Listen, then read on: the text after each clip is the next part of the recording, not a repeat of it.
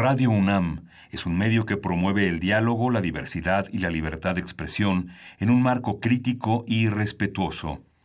Los comentarios expresados a lo largo de su programación reflejan la opinión de quien los emite, mas no de la radiodifusora.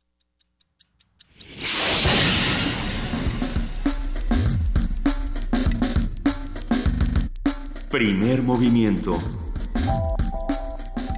El mundo desde la universidad.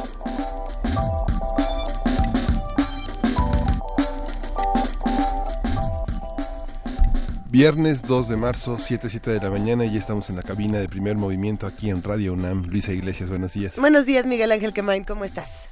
Bien, buenos días. ¿Cómo estás, querida Juana Inés de esa jefa de información? Muy bien, buenos días a todos. Con un viernes que no va a ser absoluto y completamente de ocio, pero vamos a dedicarle un tiempo a las cosas más gratas de la vida. ¿A qué y otro tiempo a, las que no. ¿A las que son gratas? Bueno. Un poco sí a las gratas y un poco a las ingratas. ¿Cuántas cosas han pasado esta semana? Yo no, no puedo llevar la cuenta de qué pasó toda esta semana que fue vertiginosa, violenta, agresiva, también con mucho sentido del humor, pero Y con ciertas eh, noticias como que venden el campo militar número uno para convertirlo en desarrollo este habitacional.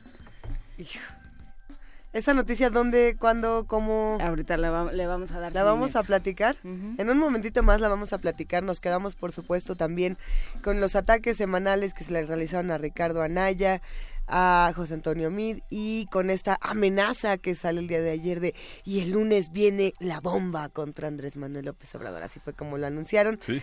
Y dijimos, bueno, pues vamos a ver de qué se trata. Digo, si la PGR va a hacer exactamente lo mismo que está haciendo con Ricardo Anaya, vamos a ver qué tanto le puede durar un chiste como este.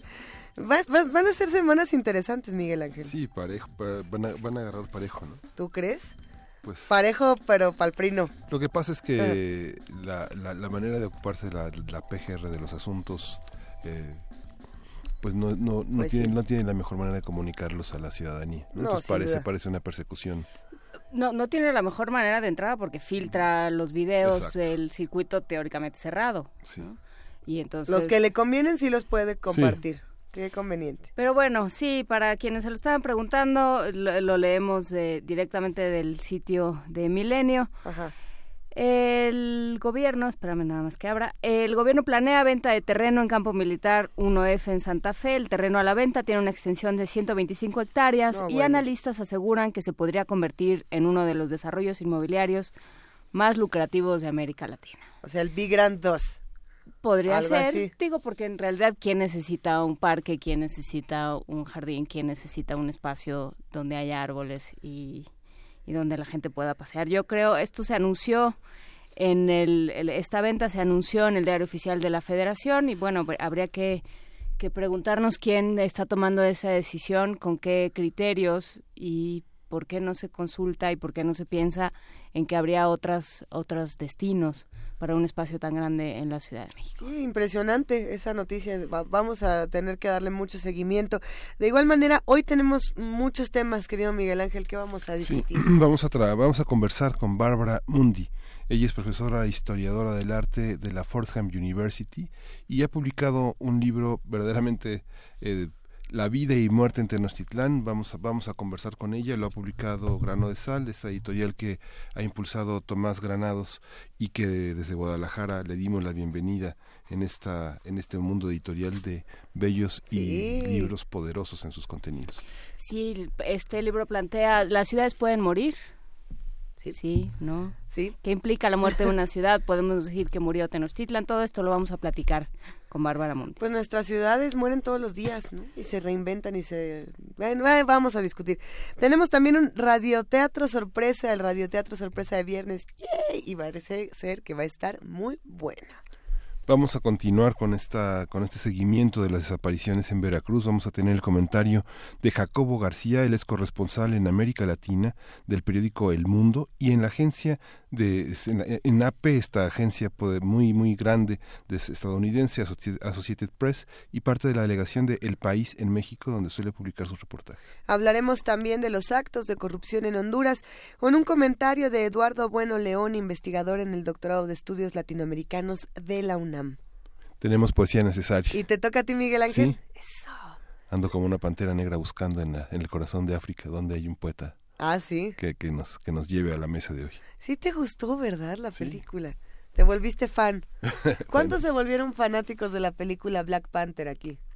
Juana Inés. A ver, así como fanáticos no. Creo que es una buena, es una buena pretexto para hablar sobre la idea que tenemos de África, África eh, sin colonialismo, un ideal de África eh, poderoso, y África también como el lugar de donde venimos todos. De donde todos venimos. Ajá, o una gran metáfora, pero bueno, tampoco, tampoco es que sea tampoco es este las amargas lágrimas de Peter Pan, digamos, pero todo lo vamos a discutir en nuestra mesa del día de hoy. Hoy tenemos una mesa precisamente Miguel Ángel sobre Pantera Negra y el discurso sobre África. Sí, tenemos la vamos a conversar con el maestro Jorge Alberto Tenorio Terrones, él es maestro en Relaciones Internacionales y miembro del Seminario Permanente de Estudios Africanos.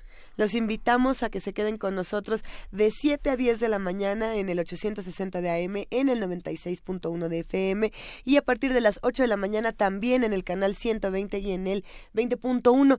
Eh, hablando de música, ¿no? recordamos que hoy es viernes de complacencias para todos los que hacen comunidad con nosotros y que también estaremos compartiendo lo más nuevo que se ha eh, pues que se ha destacado en, en la música. Este, este sencillo está interesantísimo, salió el día de ayer, es de esta banda llamada Low Tide, que podríamos decir que es una mezcla interesante entre The Cure y Cocteau Twins con un poco de de música contemporánea, vamos a ver. Ah, ya entendí, ya sé cómo suena. Ah, en cuanto lo escuches vas a ver cómo tengo toda la razón. Se llama I y apareció justamente Alibi. Bueno, es que no, porque no es así nos escribe Alibi. Sí, así se escribe. No, ¿A que no? ¿A que no? ¿Sí? sí. Vamos a escuchar. ¿Qué quiere decir este, como coartada. Coartada. Pero es que no, según yo no es coartada lo que quiere decir. Bueno, a ver, vamos a escuchar a Low Tide y seguimos platicando.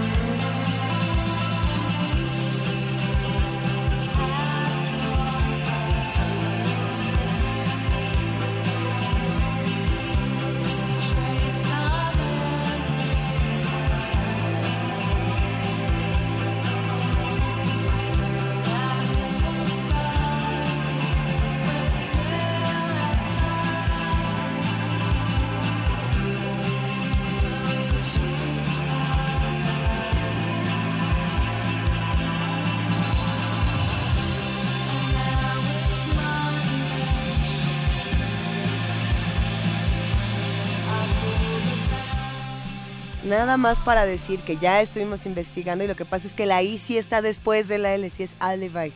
¿no? no es Alibi, es Alibi. Alibi. Porque uno que busca sus versiones piratas, pero no. Diga usted no a la piratería. no, Luisa, no me digas eso. No le hagan caso al internet. Compren el disco original de Low Tide, que está buenísimo. Y también nos estaban escribiendo para decirnos que más que una mezcla de The Cure con Cocteau Twins sonaba como una mezcla de The Smiths y The Globe.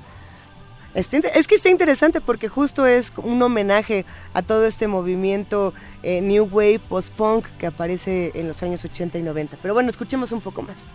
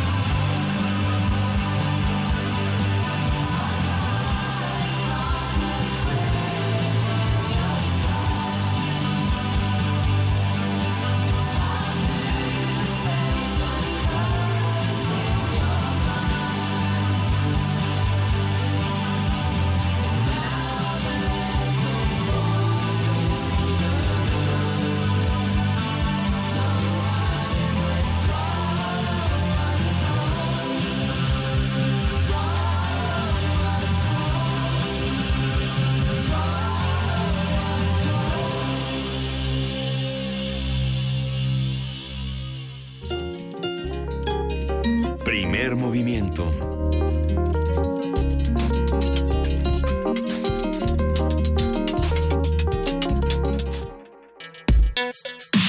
Viernes de ocio. En 1521, en la cima de su poderío, Tenochtitlán, la capital azteca, una de las ciudades más grandes y complejas del mundo, con una población aproximada de 150.000 habitantes, cayó ante las tropas de Hernán Cortés. Sin embargo, de acuerdo con Bárbara Mundi en su libro La muerte de Tenochtitlán, la vida de México, esta joya urbana de los mexicas siguió brillando en la ciudad edificada por los conquistadores españoles. Con base en un particular análisis de crónicas, mapas, esculturas y restos arquitectónicos, la escritora Bárbara Mundi subraya el papel de los pueblos indígenas en la configuración de la capital novohispana y además demuestra que las élites aztecas contribuyeron a la construcción arquitectónica, simbólica y social de la nueva ciudad. A partir de su libro La muerte de Tenochtitlan, la vida de México, hablaremos con Bárbara Mundi sobre esta ciudad, qué sabemos sobre su organización y su vida comunitaria y cómo fue su evolución y muerte. Bárbara, ¿cómo estás? Muy buenos días. Muy buenos días. Gracias por tomarnos la llamada. Un libro que, que además a todo el equipo de primer movimiento le ha llamado mucho la atención y que lo hemos leído con, con muchísimo cariño. ¿Qué es lo que sabemos hasta ahora de Tenochtitlan? Pues sabemos, actualmente sabemos mucho de Tenochtitlan, pero en el libro intento de recaptar la historia de la ciudad de México en el siglo XVI como una ciudad indígena. Porque cuando se lee los, los historias españolas, la ciudad está como una, se habla de la ciudad como si fuera una ciudad española. En su tercera carta de relación, por ejemplo, Hernando Cortés um, dice que lo habíamos destruido y asolado completamente la ciudad de Tenochtitlan. Entonces, Tenochtitlan fue una ciudad enorme, una de las ciudades más grandes en el mundo. Y me pregunto, ¿cómo fue posible destruir dentro de un par de meses una ciudad de esa grandeza? Entonces, ya si tenemos restos arqueológicos y también um, historias de la ciudad, y mi intento fue de enfatizar lo indígena que se encuentra dentro de la historia. Sí, Bárbara, creo que es una es una tesis muy interesante. Eh, empiezas diciendo eh, la ciudad de, la ciudad de Tenochtitlan se declara muerta en 1521, así lo eh, lo escribe Hernán Cortés, así lo escriben varios de los cronistas, y sin embargo tú lo que dices es hay muchas, muchos factores que, que, permiten pensar en una ciudad como viva y entonces vas a los teóricos, a Desertot, a Lefebvre, a varios teóricos que dicen lo que, lo que hace que una ciudad esté viva. ¿Podemos hablar de esto? De si se puede, cómo se puede pensar en, en digamos, los signos vitales de una ciudad? Sí, sí, porque los historiadores trabajamos con con restos muertos, ¿no? Como mapas, cartografía, relatos, pero lo que es la ciudad es la ciudad viva, las actividades de sus habitantes. Entonces, yo traté de descubrir las actividades de los inhabitantes que fueran por la mayor parte indígenas. Entonces yo puse un enfoque sobre la vida de los mercados, lo que se venden, los productos, las experiencias dentro del gran tianguis de, México Tenochtitlan para cambiar la vista histórica de la ciudad desde lo que dicen los españoles hasta la vida actual, la vida actual del siglo XVI de los miles de habitantes que fueron indígenas. Incluso también la vida de los las habitantes fue una parte importante fue los, las fiestas. Y algunos de las fiestas fueron patrocinados por sus propios gobernadores. Es muy a veces es poco conocido que eh, la Ciudad de México tenía dos cabildos uno un cabildo español otro cabildo indígena y el cabildo indígena fue los líderes del cabildo em, indígena fueron los los miembros de la alta realeza mexica Entonces ellos organizaron fiestas para la comunidad um, y fue un, parte importante de la vida comunitaria de la ciudad en, la, en el siglo XVI. Entonces el libro um, pone más énfasis sobre esos tipos de experiencias de la ciudad um, para establecer que el papel importante de, de los indígenas y la comunidad indígena. Sí, claro que para el pasan dos cosas. Por un lado, para los españoles, para fines eh, casi administrativos y para reportar a la corona, lo que había que decir es ya acabamos con una ciudad indígena, ¿no? Y por otro lado, así lo hemos ido perpetuando en la enseñanza de la historia de la ciudad. Así nos han ido enseñando a quienes cursamos eh, la enseñanza primaria y secundaria en México, que México Tenochtitlan cae en mil, 1521 y que se acaba la ciudad de Tenochtitlan. Y tú quieres ir, tú quieres volver esto a una discusión mucho más sutil que eso, con muchos más matices que eso. Y entonces va rastreando eh, dónde está lo indígena en en lo que ahora se llama México, digamos a partir de 1521, pero que sigue siendo Tenochtitlan. Y se ve en fiestas y se ve en los tianguis.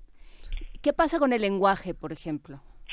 Todavía se habla náhuatl en la ciudad, entonces, um, y fue el, la lengua dominante hasta el siglo, más o menos siglo XVIII. Había comunidades náhuatl importantes hasta el siglo XIX en, en la Ciudad de México, pero en el siglo XVI um, fue el, el, el, idioma y la cultura dominante. Los españoles, ellos no comen, sí, a veces comen pan, pero ellos también comen um, chocolate, um, tomates, tortillas. Entonces, esa vida um, indígena también influyeron la vida de los españoles que vivían aquí en, en la ciudad. También es, es, una nota importante, pero algún um, ustedes conocen la gran acueducto que todavía existe en la avenida de Chapultepec. E, eso fue una obra indígena del, de uno de los gobernadores, Antonio Valeriano, y fue su idea de construir ese segundo acueducto de Chapultepec para proporcionar agua a la parte de la ciudad donde estaba el Gran Tianguis, donde estaba la gran población. Entonces, todavía se encuentra diariamente los restos de la gran ciudad indígena dentro de la ciudad actual. Esta perspectiva que tiene Bárbara sobre la, la, la, ciudad está, está cruzada por múltiples disciplinas, pero finalmente se reconoce como un trabajo también sobre historia del arte. ¿Cómo bordea la historia del arte, la historia que tradicionalmente tenemos vista como la historia, la historia de una cultura? ¿Qué tanto las piedras eh, dialogan con los hombres dentro de una perspectiva cultural y artística como la que ofrece desde su libro que hizo sobre el mapa de la Nueva España, que fue tan polémico en los eh, finales de los 90 dentro de la historiografía mexicana. Sí, sí. Entonces, he trabajado mucho en la historia de la cartografía indígena. Entonces, um, en, porque en el épico prehispánico todas las historias fueron escritos en, en, en imágenes y pictografía y glifos. Entonces, um, en el campo de historia de arte tenemos los recursos de desfrazar las diferentes imágenes y un clave para mí fundamental en el libro fue de examinar los mapas antiguos de la ciudad porque ellos presentan una vista indígena, ¿no? Sobre la, la ciudad. Entonces no fue solamente un, un estudio de esculturas y mapas, pero también um, intenté de usar crónicas y historias para aumentar la historia que muestra las imágenes.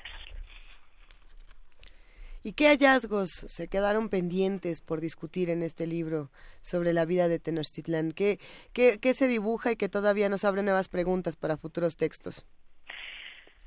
Um, hallazgos. Oh, um, importante es el, es el um, por ejemplo, yo hay una sección sobre el mapa de, de México Tenochtitlan que se encuentra en Uppsala. Y lo interesante de ese mapa es que había los tlaquiloques, los, los pintores indígenas, ellos emplearon un, una, un sistema antiguo de mostrar las diferentes calidades de agua usando los diferentes pigmentos. Y es una tradición de, de, de una antigüedad enorme, de mostrar la esencia de objetos por el uso de pigmentos. Entonces, eh, yo fui a Uppsala para examinar el mapa um, hace un par de años y ahí se encuentra que la manera de usar la pintura está vinculada directamente con esa tradición de los tlacuilo. Y hablas también de la escasez de agua en Tenochtitlan, que ya desde entonces era un problema. sí, sí, y Tenochtitlan fue un paraíso de agua y fue porque había enormes um, obras hidráulicos que fueron establecidos antes de la conquista para controlar el agua. Y lo que pasa durante la conquista fue los españoles que ellos no no no sabían nada de, del importante del control de agua y por eso ellos destruyeron los grandes diques y um, con eso empezaron un periodo que, que sigue hoy en día con, un, con problemas de agua y el, control de agua en la ciudad. Entonces, muchos de los, los factores actuales de la ciudad tienen que ver con raíces del siglo XVI.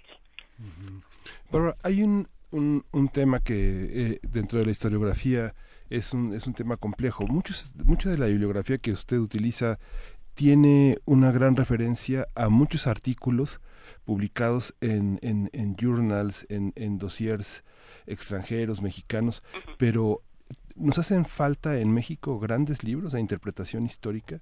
Por ejemplo, está, está inevitablemente Matos, que ha sido uno de los este, precursores del estudio de Tenochtitlán. Y también está López Austin, que realmente la visión que tiene es, es, el de una cosmovisión, como el artículo que ilustra este, como la obra de, López Austin. Pero hay grandes libros, hay grandes apuestas. Eh, eh, sobre nuestro pasado que, que, impliquen grandes líneas de investigación heterodoxas, grandes riesgos por parte de la historia, el ensayo, de ese modo? Riesgos, um, well, un parte fundamental de mi estudio fue um, las obras de López Hausen y Matos Moctezuma, sus obras sobre la arqueología de Tenochtitlan y, lo, y sobre la cosmovisión de los indígenas fue absolutamente fundamental para, para mi conocimiento de la ciudad. Um, y, pero también había otra tradición que uh, y se encuentra en, Luis Reyes García y Pedro Carrasco sobre la, las historias escritas en, lenguas indígenas. Eso también fue una importante parte de la historiografía. Um, y otra de esa pregunta. Sí, la mayor, gran parte de sus hallazgos están, digamos, en fragmentos, en avances de investigación, en artículos que, no sé, por ejemplo, pienso en, en las referencias a León Portilla, generalmente están, está el, Bernardino de Sagún, su, su, este, su trabajo que publicó la Universidad de Oklahoma, pero fundamentalmente son trabajos fragmentarios, pequeños, que normalmente el lector mexicano eh, no, no conocen, no son textos de gran divulgación, sino son ah. textos para especialistas. no tenemos un gran libro, digamos, de, de estas materias escritos por mexicanos. Mucho de la historia es mejor conocido por los mexicanos que por los norteamericanos, porque yo escribí ese um, libro en inglés y mi, mi meta en, en, para un público norteamericano fue de introducir la ciudad. Y por eso yo pude um, ofrecer una vista tan amplia desde la época prehispánica hasta el fines del siglo XVI, porque la, el público norteamericano no está muy consciente de la historia de México.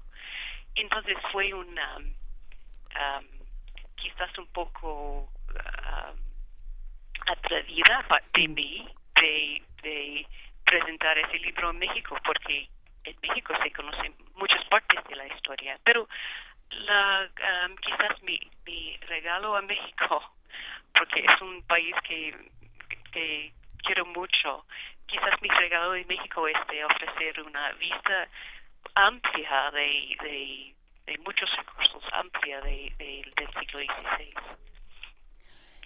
Eh, desde luego es una vista amplia del siglo XVI, que además es un siglo eh, enormemente fructífero, justamente eh, por este diálogo entre los diferentes saberes, las diferentes tradiciones que se estaba dando en, en la ciudad. ¿Cómo convivían eh, digamos, sí, por ejemplo, pensando en estos dos cabildos, cómo convivían estos cabildos, cómo convivían estas tradiciones. Sí, y es un es muy interesante porque domina la historia y la historiografía española de la ciudad. Y es muy fácil, por ejemplo, cuando se lee ese um, la historia de Cervantes de Salazar, que fue un historiador muy importante y la um, historiador oficial de la Cabildo de México um, español. Él dice, él, él um, hizo un recorrido por las calles de la ciudad y no menciona nada, casi nada de la ciudad indígena no encuentra una persona indígena, no menciona que fue esa ciudad enorme, fue un um, pasado sobre una ciudad azteca. Entonces, desde el punto de vista de la historiografía española, solamente si se lee solamente estos textos, um, se pensaría que, que la ciudad fuera solamente perfectamente español, como Roma o como, bueno, Roma, pero como Sevilla u otra ciudad española. pero cuando, cuando entra los conocimientos de los historiadores nahuas, como había escrito López Austin, allí se encuentra los rasgos de la ciudad indígena. Entonces es otro enfoque sobre otra historiografía. Claro, eh, y me gustaría, siempre estamos discutiendo en este espacio qué pasa con, eh, con la ciudad, qué pasa con los barrios, con este proceso de gentrificación, con estos eh, barrios que van perdiendo sus habitantes, que van perdiendo su carácter habitacional para convertirse en, en algo más comercial. Eh, ¿Qué pasa con ello? Y cómo entonces esto se lleva al, al, eh, al concepto de espacio vivido. ¿Podemos hablar un poco de ese concepto? Sí, porque el espacio vivido, well, el, el control de, de, la ciudad y las características de una ciudad, cualquier ciudad, está en manos de sus habitantes. Entonces, ellos, por, sus actos diarios, por los autobuses que escogen y por las líneas de metros que, suben, eso es un parte vital de la formación de una ciudad. Entonces, si los habitantes de, un, de una ciudad tienen control sobre su medio ambiente por los, las cosas que escojan diariamente, Um, y, una persona que está enfrentada en una ciudad, en cambio, sí puede escoger en, una manera muy sencilla de mantener partes de la ciudad. Por ejemplo, de, de, de um, hacer compras en un tianguis en vez de un supermercado. Es una manera de insistir en una vida tradicional en la ciudad, ¿no? Entonces, a veces porque yo vivo en Nueva York, que es una ciudad grande, y como México, a veces las personas no se sienten capaces de, de, cambiar o de tener control sobre su medio ambiente o su ciudad. Pero eh, yo tengo otro punto de vista que es que sí tenemos la habilidad por los actos diarios de, de mantener la ciudad en que nosotros queremos vivir. Otra, otra, otra cosa que llama la atención es eh, la, la, visión de Tenochtitlán en la mirada de Hernán Cortés. Digamos, es breve en el libro, son unas cuantas referencias, no más, no más de diez. Eh, la lectura de los historiadores mexicanos sobre Cortés y su relación con Tenochtitlán y la que usted hace, ¿cómo, cómo problematiza la visión de Cortés? ¿Es importante la, la presencia de Cortés en, este, en, en la concepción de esta ciudad y su disolución? Yo tengo un capítulo sobre la conquista en que trato de no escribir la historia de la, conquista. y, y, por eso, entonces, mi, mi, los eventos que sucedió entre mil, um, en los años um, 1519 hasta 1521, la, la parte del libro es muy breve sobre estos. porque sí, Cortés es importante, pero, pero hay tantas historias escritas sobre Cortés. yo quise enfocarme en otros personajes históricos que también tenían un papel importante durante la época de la conquista, pero no hay grandes historias sobre, por ejemplo, Juanitzin, que fue el primer gobernador de, la Ciudad de México y fue sumamente importante en establecer la ciudad indígena después de la conquista. Y por negar el papel de Cortés, para mí abre el espacio de hablar más de otros personajes como Juanitzin, como Antonio de Valeriano que hoy en día no se encuentran muchas historias sobre esos grandes personajes. Antonio de Mendoza y Pacheco. Sí. ¿Tenemos otros personajes en, en este libro eh, o, u otras historias que no se hayan narrado en, en, publicaciones anteriores, es decir, historias no tan conocidas de, de la muerte y de la vida de nuestra ciudad? Para mí lo más importante es, la, es el, um, el papel de Antonio Valeriano. Em, se conoce a Antonio Valeriano como un traductor de Sahagún porque él trabajaba por años en el Códice Florentino y él fue maestro de, de Nahuatl de Juan de Torquemada, un franciscano importante. Pero también él, él fue el bisnieto y bisobrino de Moctezuma. Llegó a ser el gobernador de la ciudad de, México Tenochtitlan, que fue su papel más importante, en 1573. Y fue su proyecto de construir ese segundo acueducto de Chapultepec, um, y que hoy en día se ve los restos en la calle de Chapultepec.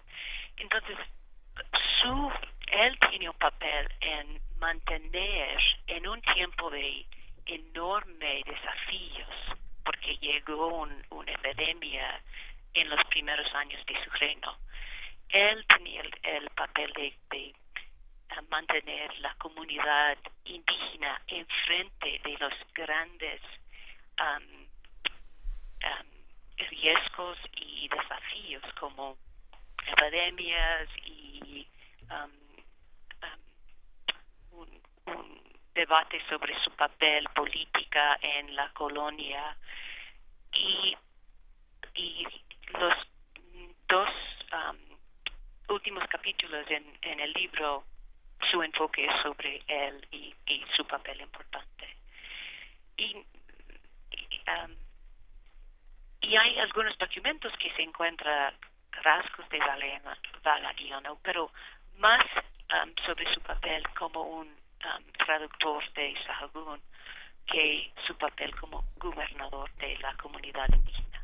Sí, claro, se le recuerda más por el Nicanmupogua, por otro tipo de, em, de, digamos, otros textos que fue fijando, pero queda aquí entonces la, la conversación. Estamos hablando sobre la muerte de Tenochtitlan, la vida de México, de Bárbara Mundi editada por, este por Grano de Sal. Es una muy bonita discusión sobre, no solo sobre la ciudad que pisamos nosotros todos los días, sino cómo entendemos una ciudad, cómo la defendemos y sobre todo cómo rastreamos su historia. Eh, hay que decir que se presenta este domingo en la Feria de Minería. ¿Cuándo se presenta? A las 4 de la tarde. y con el, con um, Eduardo Matos Moctezuma a presentar el libro. Pues vamos a buscar esta presentación y nos vamos todos para allá el domingo en la Feria Internacional del Libro del Palacio de Minería. Muchísimas gracias, de verdad ha sido un verdadero placer, Bárbara Mundi. Eh, un placer para mí. Muchas gracias a ustedes. Muchas gracias y que te reciba bien de nuevo esta ciudad. Gracias, Bárbara Mundi. La muerte de Tenochtitlan, la vida de México, editorial Grano de Sal. Una vez que terminemos todos de darle la vuelta al libro, vamos a, a, este, a pasar a la lista de regalos. Órale, ya está. Pues nosotros seguimos. Nos vamos, con, música, vamos a escuchar. Este, hoy es viernes de complacencias y Epode Sicuti pidió La mano y el pie con Amparo Ochoa.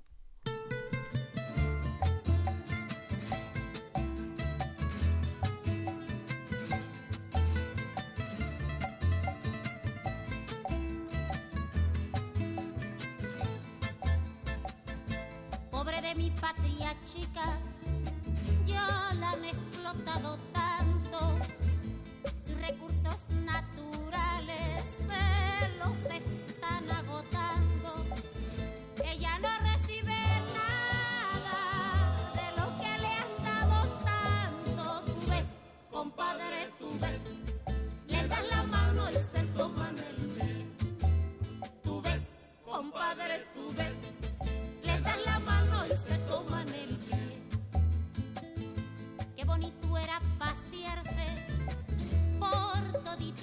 las playas en una línea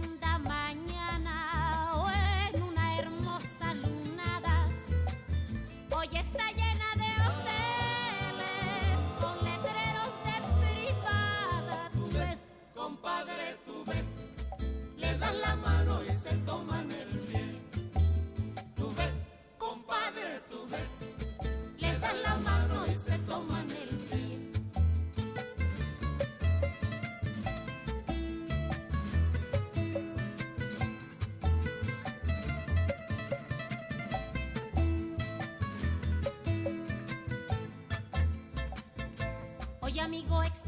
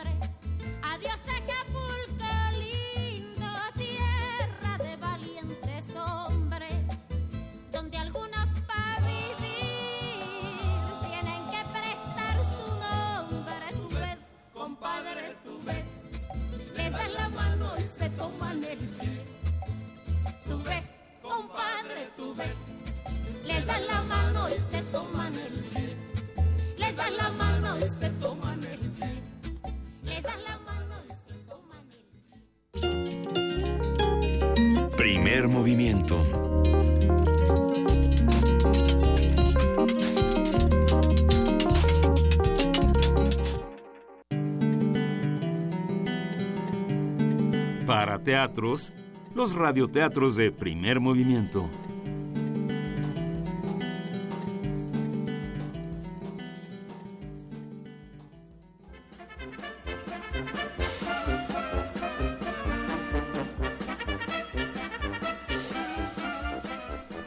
Tal vez. de Ghislaine Roman, ilustraciones de Tom Champ, publicado por Calandria y Libros del Rincón.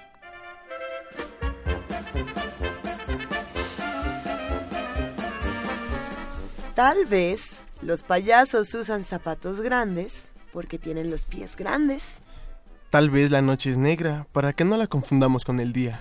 Tal vez las abejas hacen miel porque no saben hacer chocolate. Tal vez los borregos llevan lana porque son alérgicos al algodón.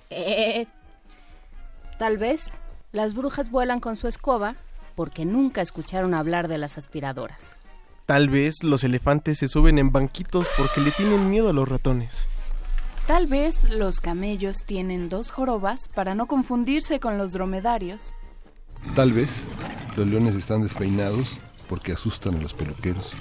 Tal vez los algodones de azúcar son dulces porque nos recuerdan a los abuelos. Tal vez los dinosaurios no desaparecieron, sino que saben esconderse mejor que nosotros. Tal vez hay que terminar los libros por el placer de volver a empezar.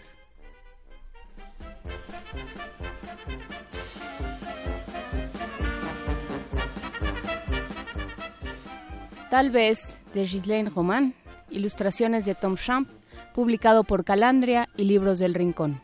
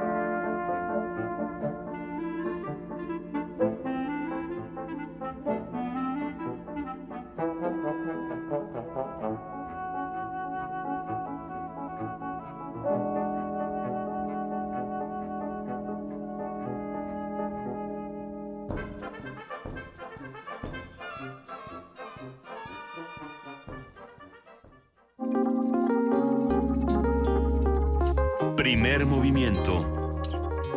Hacemos comunidad.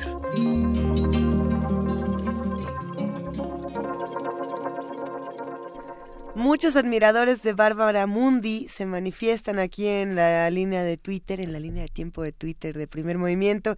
Eh, mandamos abrazo, por supuesto, a P, a El Zarco, a Alfonso de Alba Arcos, a Rosario Martínez, a ver, a Fernando Sansores, a R. Guillermo. No están para saberlo ni yo para contarles, pero la primera persona en la que pensé esta mañana fue en R. Guillermo. Así, así se las pongo. Nada más me mandó un tweet, me mandó un tweet muy temprano que, me no, sé quién despertó a quién, pero bueno, le mandamos un gran abrazo.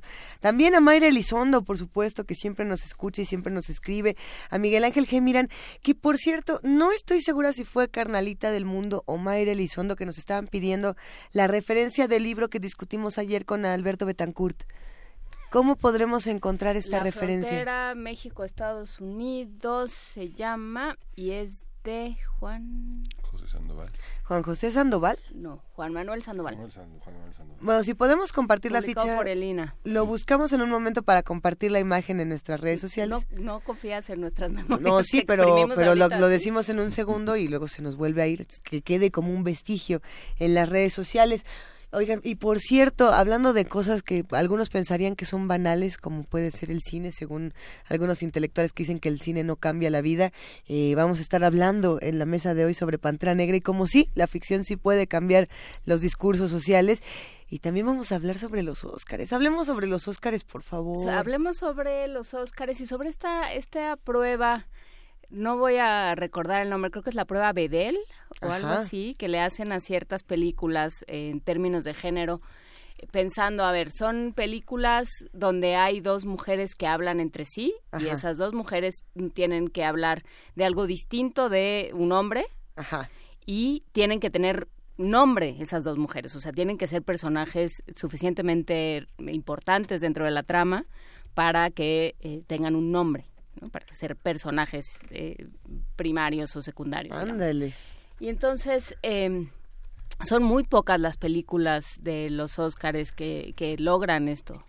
Son muy pocas las intervenciones femeninas importantes ah, en, en los Óscares. Son pocas las directoras, son pocas las historias donde intervienen mujeres, desde luego en Dunkerque que no, desde luego en la, la película sobre Churchill, La hora más oscura tampoco.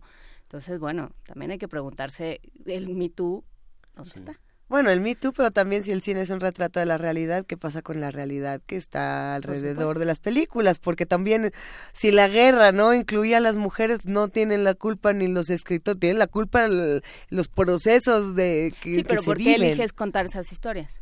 Bueno, es que son dos partes. Una porque son las historias. Yo no puedo defender eso porque yo estoy completamente en contra de que no haya mujeres en, en el cine, pero lo cierto es que no hay historias que se presten para ello, por lo menos en muchas de las anteriores entregas. Yo creo que este año eh, sí eh, los Óscares más importantes se los van a llevar mujeres, por lo menos en las actuaciones.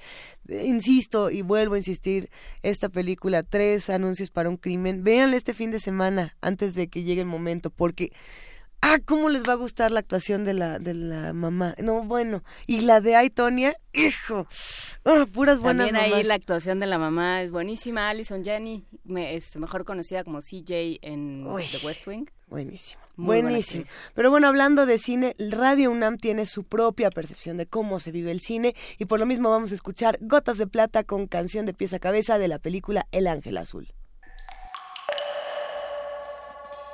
Gotas de Plata. El cine en dosis homeopáticas. Con Carlos Narro. El cine en dosis homeopáticas. Gotas de Plata.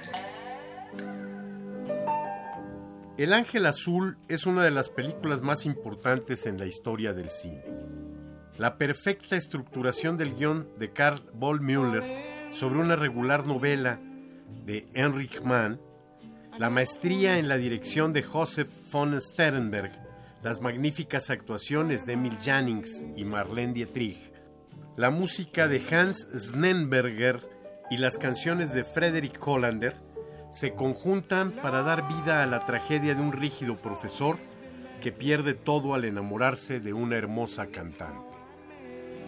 Escuchemos en la voz de Luz Angélica Uribe, en grabación exclusiva para estas gotas de plata, la canción que cambia la vida del profesor Immanuel Rat.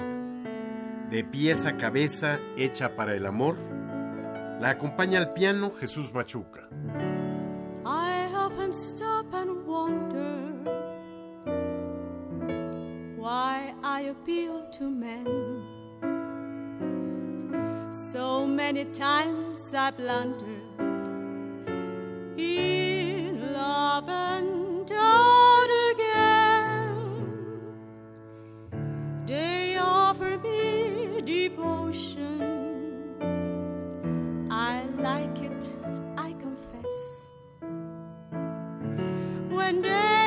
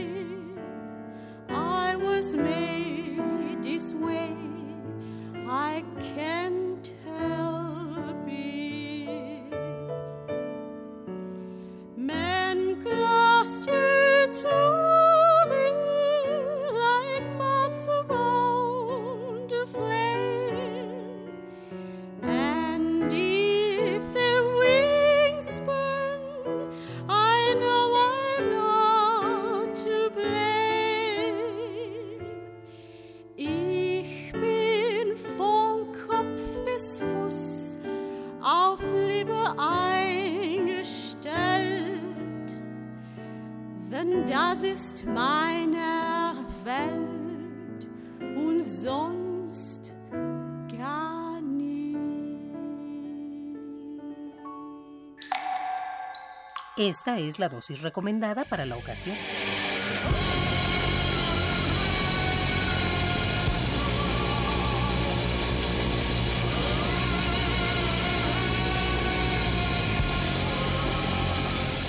Gotas de plata.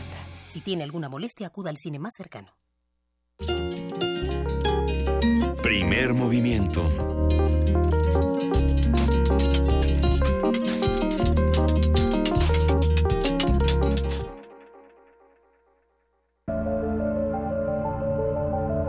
Se puede llegar de la pintura a la arquitectura, basar una escultura en el conocimiento matemático o escribir un poema a partir de la física cuántica.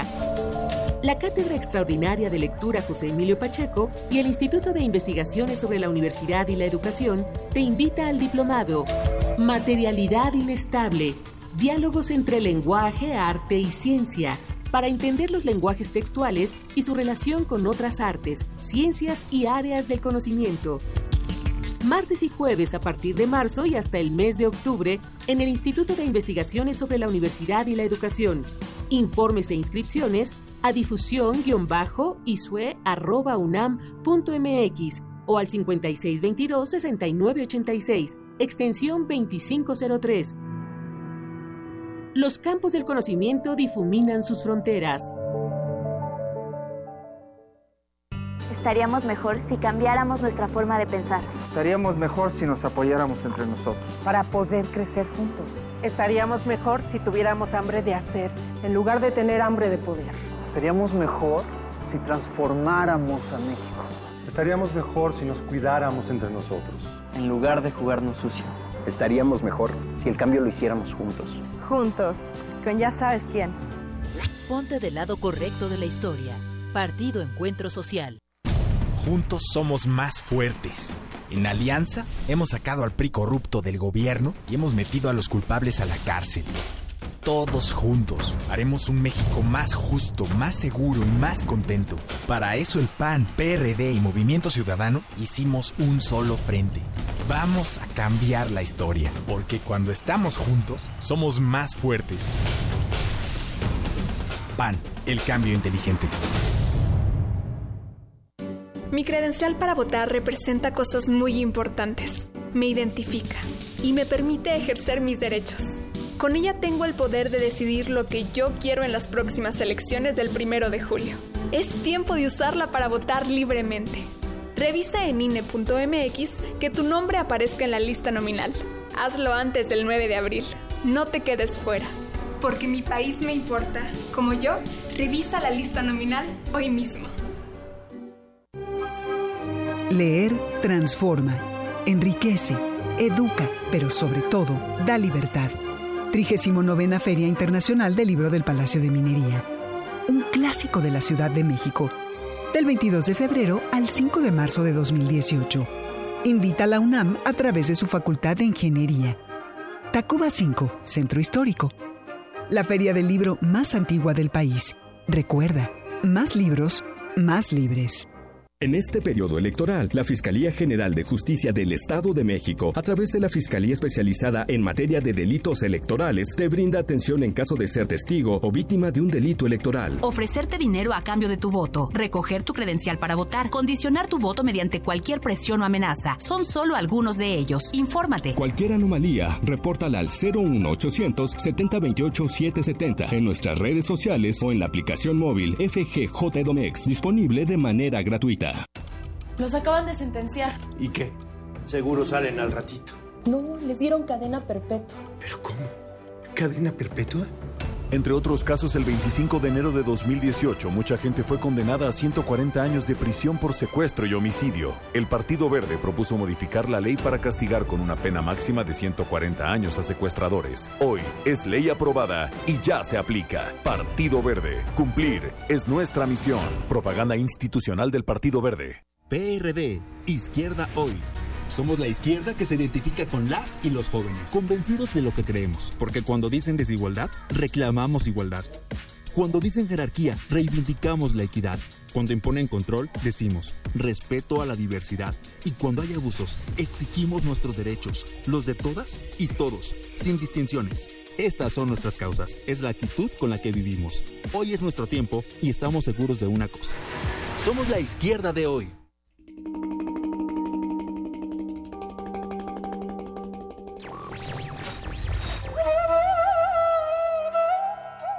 Solo el que sabe es libre, y más libre el que más sabe. No proclaméis la libertad de volar, sino dad alas. Miguel de Unamuno.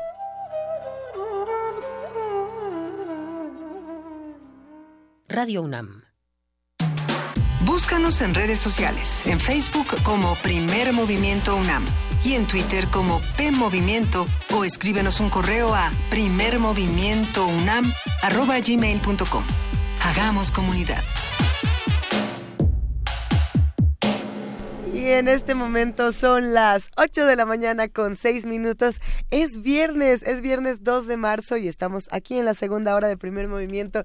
Nótese que nos estamos riendo mucho y no les vamos a decir por qué. Estábamos, eh, antes de entrar a Radio Panopticon, estábamos platicando con la maestra Bárbara Mundi de su libro La muerte de Tenochtitlan, la vida de la Ciudad de México. Ajá sí, y preguntándonos si una ciudad puede morir, qué es lo que hace que una ciudad esté viva, qué es lo que hace a un espacio un espacio vivido, cómo nos explicamos eh, que o cómo podemos entender que una ciudad de pronto haya dejado de ser indígena y haya pasado a ser española casi eh, de un día para otro. Bueno, pues lo que dice Bárbara Mundi en este libro editado por Grano de Sal es ni tanto. Entonces, bueno, pues eh, queda hecha la invitación a echarle un ojo al libro, a ir a minería, a ir a minería siempre, pero este domingo concretamente va, van a estar conversando Bárbara Mundi con Eduardo Matos Moctezuma a las 4 de la tarde. Eso va a estar bueno. va a estar bueno. Muchas actividades el fin de semana en la Filminería. Ayer escuchaba Prisma RU y estuvo de invitado, no sé quién tuvo el placer de escucharlo, Trino, Trino Monero. Y fue Ah, una carcajada interminable. Bueno, yo no podía, me tuve que frenar en el coche nada más para seguirme riendo de todo lo que estaban platicando. Y justamente contó que este fin de semana va a estar presentando libro acompañado, si no me equivoco, de Chumel. Yo no sé cómo va a estar eso, va a ser una, una buena risa y del wiri wiri. Vamos a ver cómo se contrastan todos ¿Quién estos sabe? tipos Porque de luego lo que pasa es que este todo el mundo bueno. es, uno es más chistoso que el otro y entonces se hace una mezcla un poco rara. O quién sabe, es la oportunidad también de darle la vuelta a los modelos que se muestran, eh, digamos, de manera o- tradicional en los distintos medios. Chumel ya está muy acostumbrado a esta parte, el Wiri Wiri está otra, Trino Monero está otra, vamos a ver qué pasa. Eh, va a estar interesantísimo.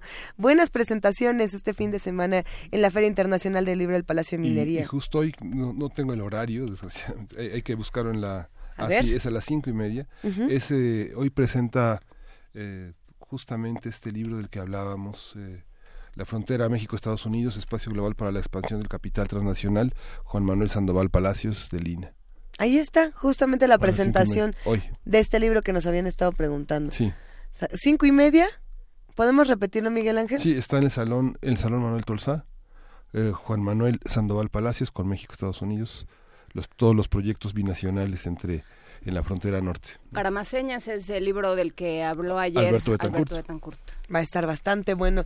Muchas presentaciones, muchos comentarios. Quédense con nosotros. Estamos en arroba P Movimiento, en diagonal primer movimiento UNAM y en el teléfono 55 36 43 39. María Noche de pronto entró a la cabina, así, chan, charrean, y dejó libros y se fue. Me, me aventó un par de tomos. ¿Qué de, tenemos este, aquí? de la poesía de Rubén Bonifaz Nuño.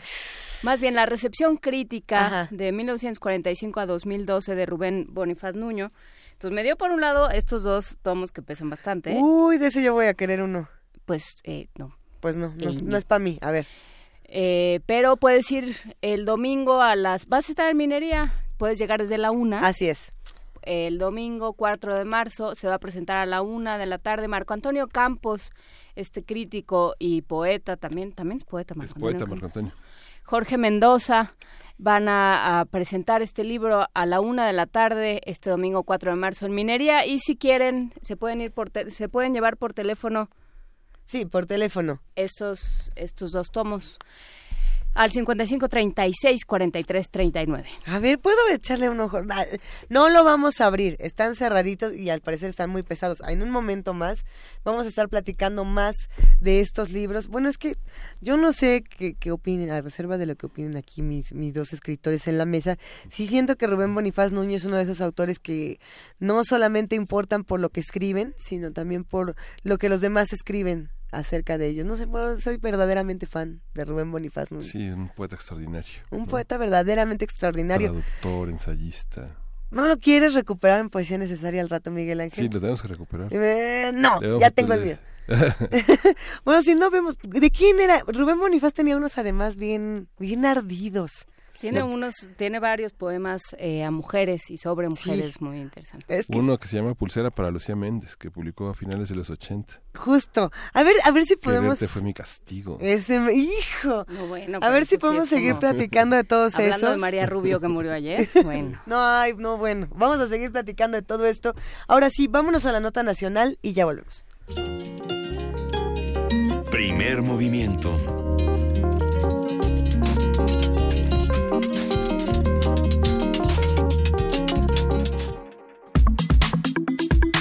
Nota nacional. La Fiscalía de Veracruz comenzó la investigación sobre 202 casos de desaparición forzada que se cometieron durante la administración del exgobernador Javier Duarte. Se han abierto 124 carpetas para la averiguación y se presume que los responsables de esos delitos que se efectuaron a lo largo de 52 municipios del estado son policías estatales de la Secretaría de Seguridad Pública.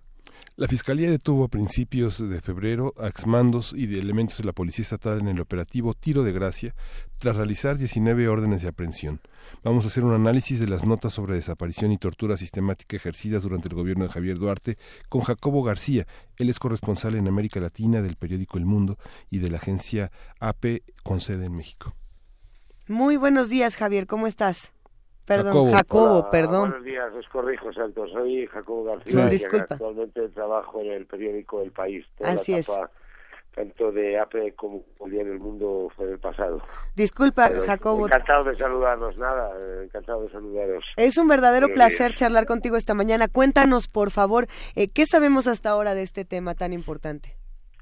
Bueno, el tema es de una gravedad, eh, yo creo que, que importante porque porque más allá de descubrir escuadrones que actuaban eh, eh, de forma eh, paralegal con, con desapariciones y con asesinatos extrajudiciales, el juicio o el juicio o al menos el caso podría marcar un hito dentro de, de- la historia legal en México al descubrirse la, la, la existencia de una estructura militar o paramilitar dentro de la propia estructura del Estado destinada eh, creada y organizada para la desaparición de personas.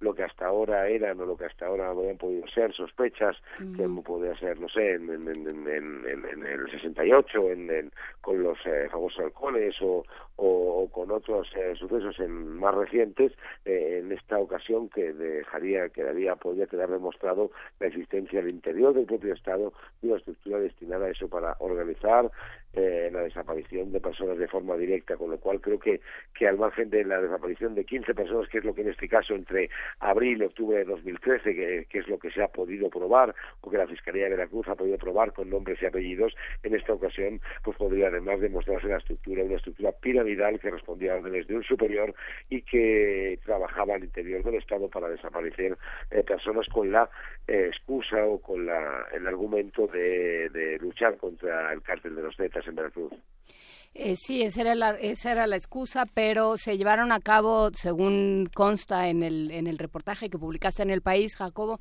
eh, se llevaron a cabo toda serie de abusos eh, y de, y, por supuesto, de detenciones injustificadas. Sí, así, así actuaban y así eh, funcionaban en eh, la Academia de Veracruz, eh, el Lencero, muy muy cerquita de, de la capital Jalapa, es donde se llevaban a los eh, a los eh, detenidos. Eran eh, personas que teóricamente estaban haciendo tareas de halconeo, de de, de, de, de vigilancia o trabajando a, eh, para algún cártel, pues lo que estaban haciendo en realidad eran, eran detenidos, eran, eh, eran eh, registrados, eran revisados y eran llevados a esta academia de policía donde sufrían torturas durante, durante, con, durante cuatro o cinco días y que lo que servía al final era para que estas personas terminaran desaparecidas. todo indica que acababan en una de las 300 fosas que se han abierto en los últimos años en, en Veracruz. ¿hay, un, ¿Hay algún indicio de por qué estas personas, digamos, el pretexto era el cártel, los cárteles, pero, pero ¿por qué ciertas personas?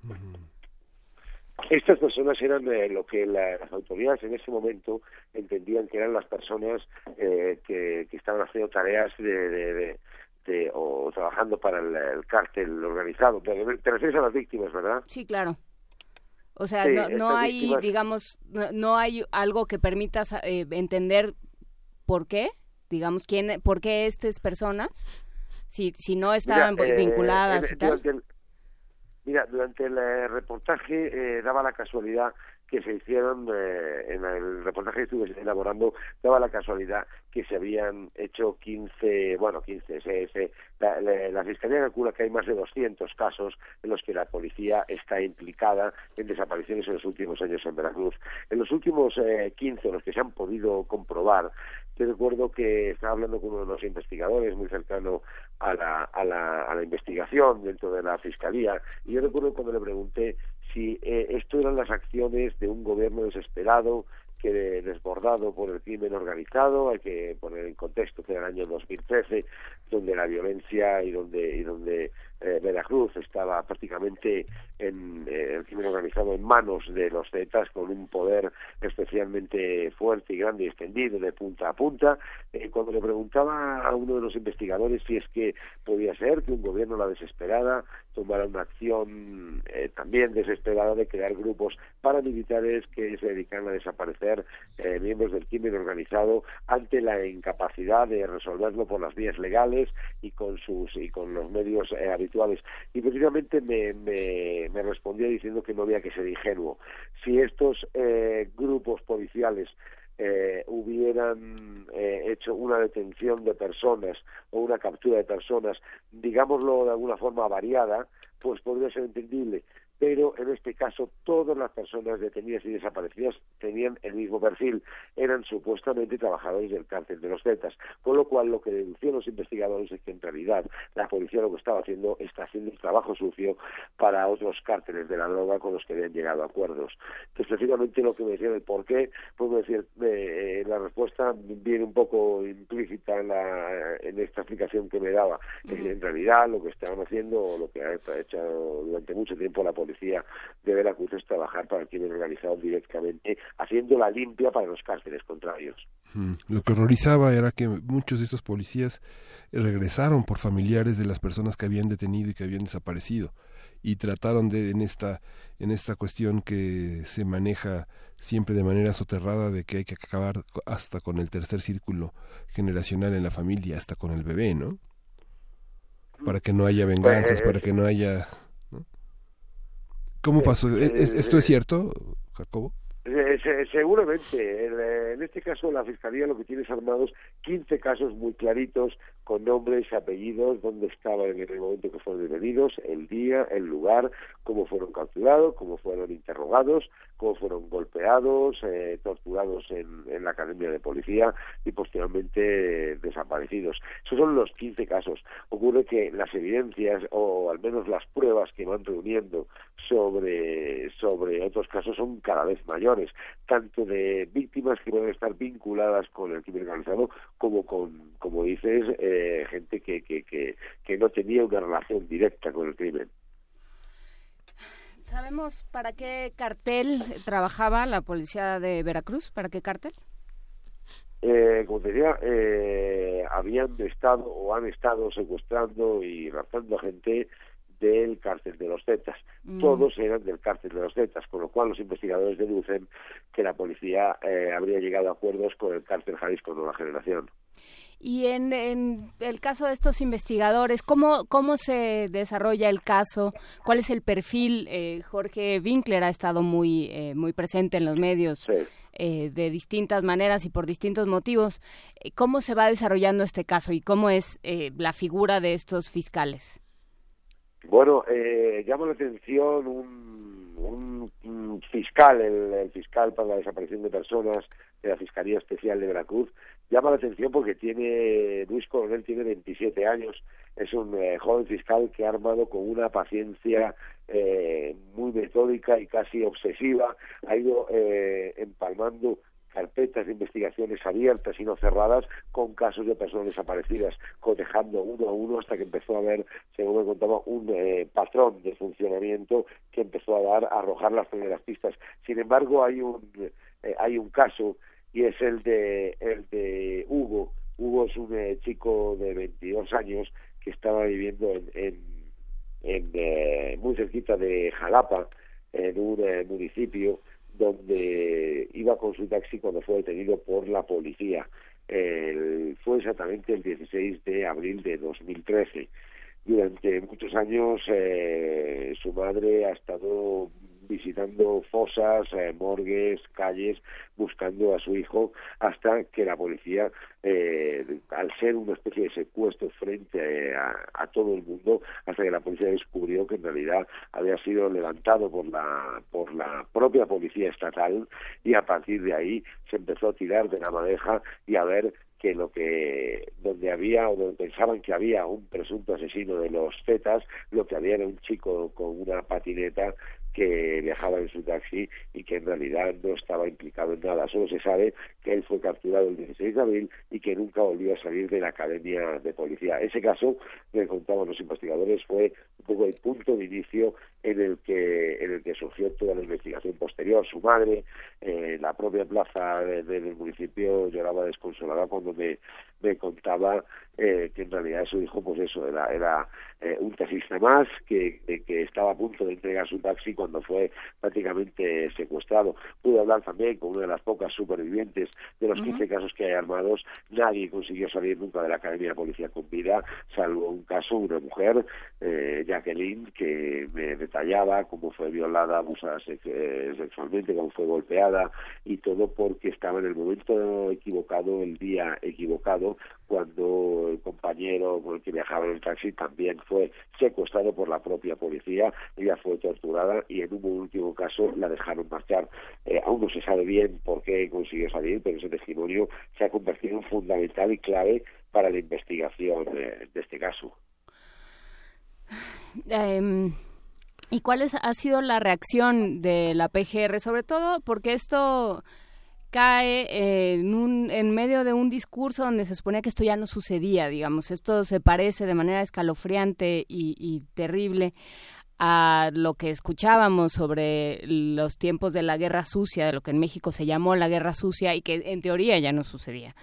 Eh, ¿Qué pasa cuando, cuando salen? ¿Cuál ha sido la reacción de las autoridades? De quien esté despachando en la PGR, que tampoco tenemos muy claro quién es. Bueno, la, PGR no se ha posicionado así claramente con ese tema. Todo el trabajo está delegado a la Fiscalía de Veracruz y luego, bueno, pues sabéis eh, perfectamente que hay una especie de, o hay una parálisis política entre Veracruz y digamos el, el, el, eh, las instituciones eh, federales en cuanto a la investigación de este tipo de casos. Eh, por ahora lo está llevando con una profesionalidad y con una valentía impecable esta, esta Fiscalía Veracruzana estatal que con más valentía que medios lo que está intentando es eh, llevar a cabo eh, la investigación uno por uno de los casos. No es fácil, no hay recursos, no hay medios y sobre todo lo que hay es un gran temor a que estos eh, grupos policiales, que en realidad como se vienen a demostrar, eran grupos trabajando al servicio de los cárteles de la droga, eh, puedan sufrir represalias.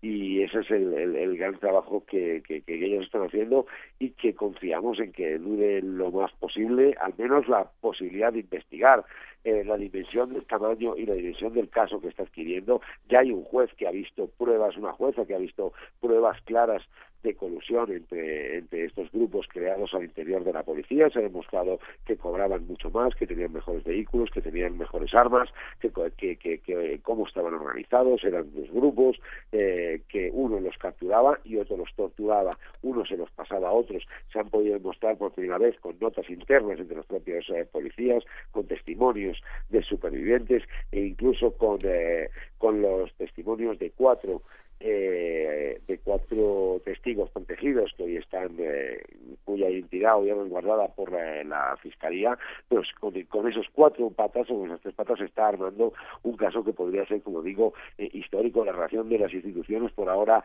es el silencio, eh, uno por motivos políticos y otro porque, bueno, pues por ahora la, la, la, Fiscalía está ejecutando poquito a poco eh, su caso, ha conseguido demostrar entre octubre, entre abril y octubre de 2013, 15 casos eh, eh, en 2013 se cree que esto, esta, esta metodología y esa estructura piramidal se extendió durante todo el tiempo y todo el gobierno de Javier Duarte. ¿Jacqueline es testigo protegido? ¿Cómo? ¿Jacqueline, la chica que sobrevivió, es testigo protegido? Jacqueline hoy eh, no tiene esa catalogación, pero sí está, está de alguna forma resguardada por, la, por la Fiscalía, porque, porque es un caso fundamental las, los levantones que desde el gobierno de Fidel Herrera tuvieron lugar en Veracruz, ¿cómo, cómo, se, cómo se lee, cómo se lee en, términos de la ley de desaparición forzada, de toda esta ataque a la ciudadanía que desde hace ya por lo menos 10 años, tiene casi 10 años tienen estos acontecimientos en Veracruz y ha provocado una, una migración de muchísima gente tanto en Jalapa como en el puerto. Hay una, hay una relación, se ve desde la fiscalía, eh, se diferencian, se, ¿cómo se ¿Cómo se evalúan todas estas desapariciones que desde 2009 tienen lugar en Veracruz de manera tan explícita? Bueno, las la, eh, desapariciones hay por lo menos eh, 3.500, más de 3.000 eh, casos que tiene, hay carpetas de investigación sobre desapariciones en los últimos años, pues eh, apenas están resolviendo en este caso 15 eh, la fiscalía pues sigue trabajando en, la, en abriendo fosas y sacando eh, cadáveres pero solo solo en el de Colina de Santa Fe eh, se han sacado más de 250 cráneos.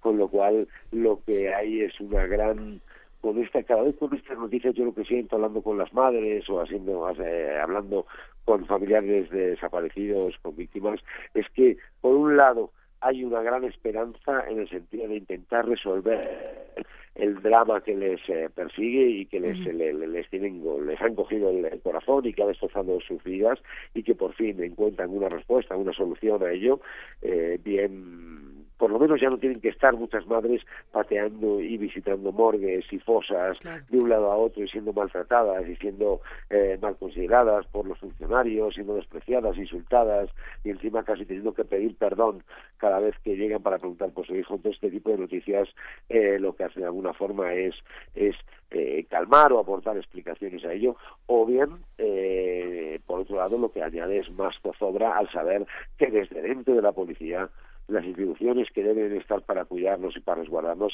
eran las que organizaban las desapariciones de sus hijos. Sí, justamente aparece en el portal de la policía de, Veracruz una recompensa de un millón de pesos por, eh, por datos que llevan a la captura de José Naborna Holguín, que, quien fue subsecretario de Seguridad Pública en el gobierno de Javier Duarte.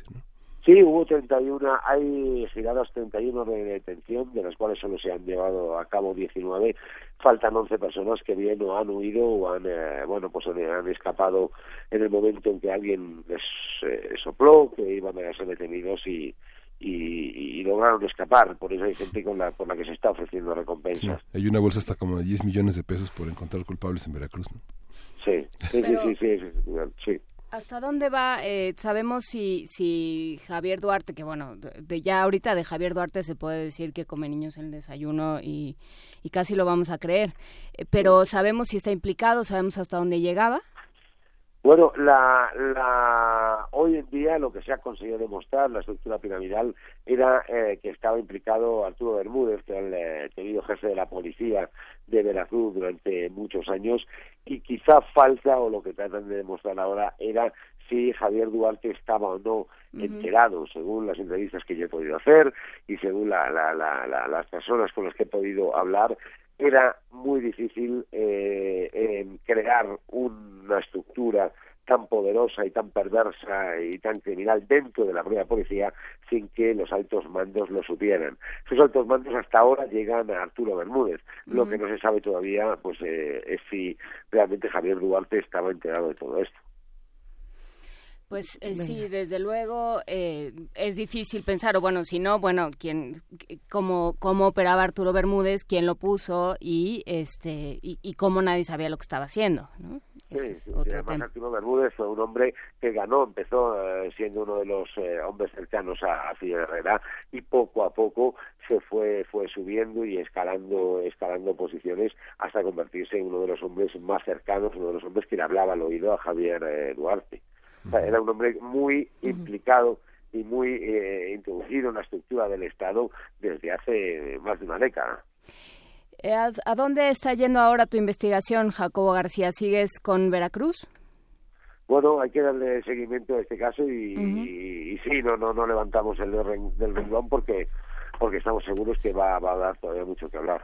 Pues eh, ojalá podamos seguir conversando contigo sobre, sobre este tema dolorosísimo, pero necesario del periodismo. Muchísimas gracias, Jorge. eh, Jorge. Jacobo. Jacobo García, eh, reportero del país. Perfecto. Juan Inés, Luisa, Miguel Ángel, muchísimas gracias a vosotros. Un gran abrazo, Jacobo. Vamos a escuchar a petición de letras en el aire, mejor conocido como P en redes sociales, el ritmo del garaje. Hay que decirlo, yo no estoy segura si este es de Loquillo con Trogloditas o de Loquillo con Intocable. Esta canción era de, de este momento de la música española de los años 80, donde se armaban las cosas. Es que, a ver, que nos lo diga mejor letras en el aire. Había una controversia con los catalanes y esta canción, pero estoy tratando de recordar cuál y mientras la escuchamos, a lo mejor hasta la googleamos y la encontramos.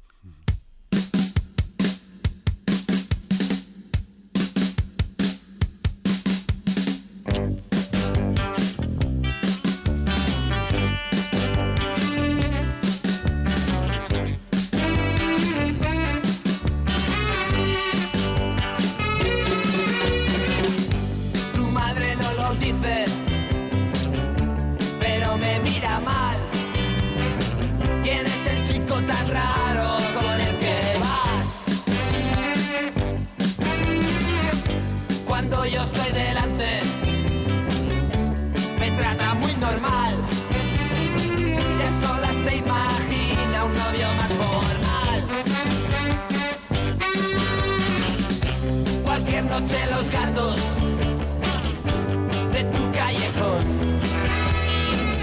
me aullarán a gritos esta canción. Cualquier noche los gatos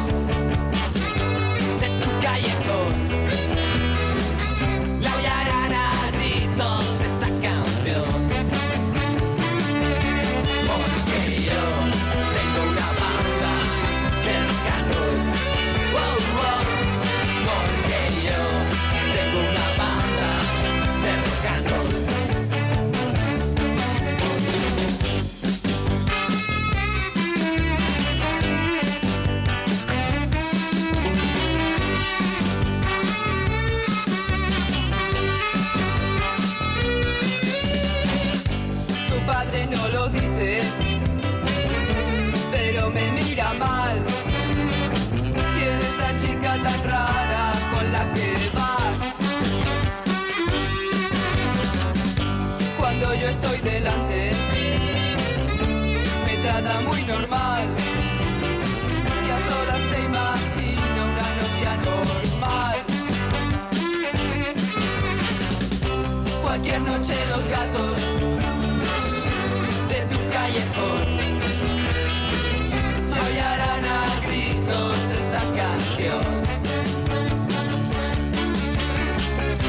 Cualquier noche los gatos de tu callejón aullarán a gritos esta canción.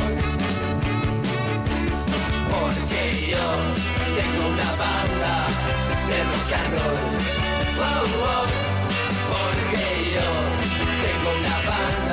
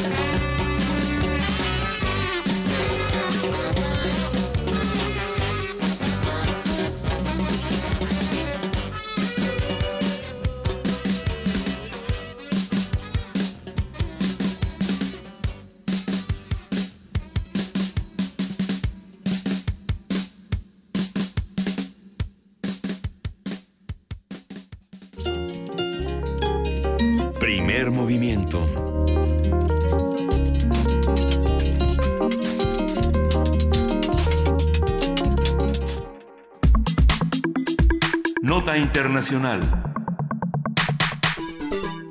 Rosalena Bonilla, ex primera dama de Honduras, fue detenida el miércoles acusada de malversación de recursos públicos, lavado de dinero y asociación ilícita luego de que en 2017 fue señalada por desviar 16 millones de lempiras de una cuenta presidencial a una privada, cuatro días antes de que su esposo, Porfirio Lobo, concluyera su mandato. Su captura se logró luego de una investigación iniciada hace cuatro meses por la misión de apoyo contra la corrupción y la impunidad en, en Honduras, que depende justamente de la Organización de Estados Americanos y el Ministerio Público.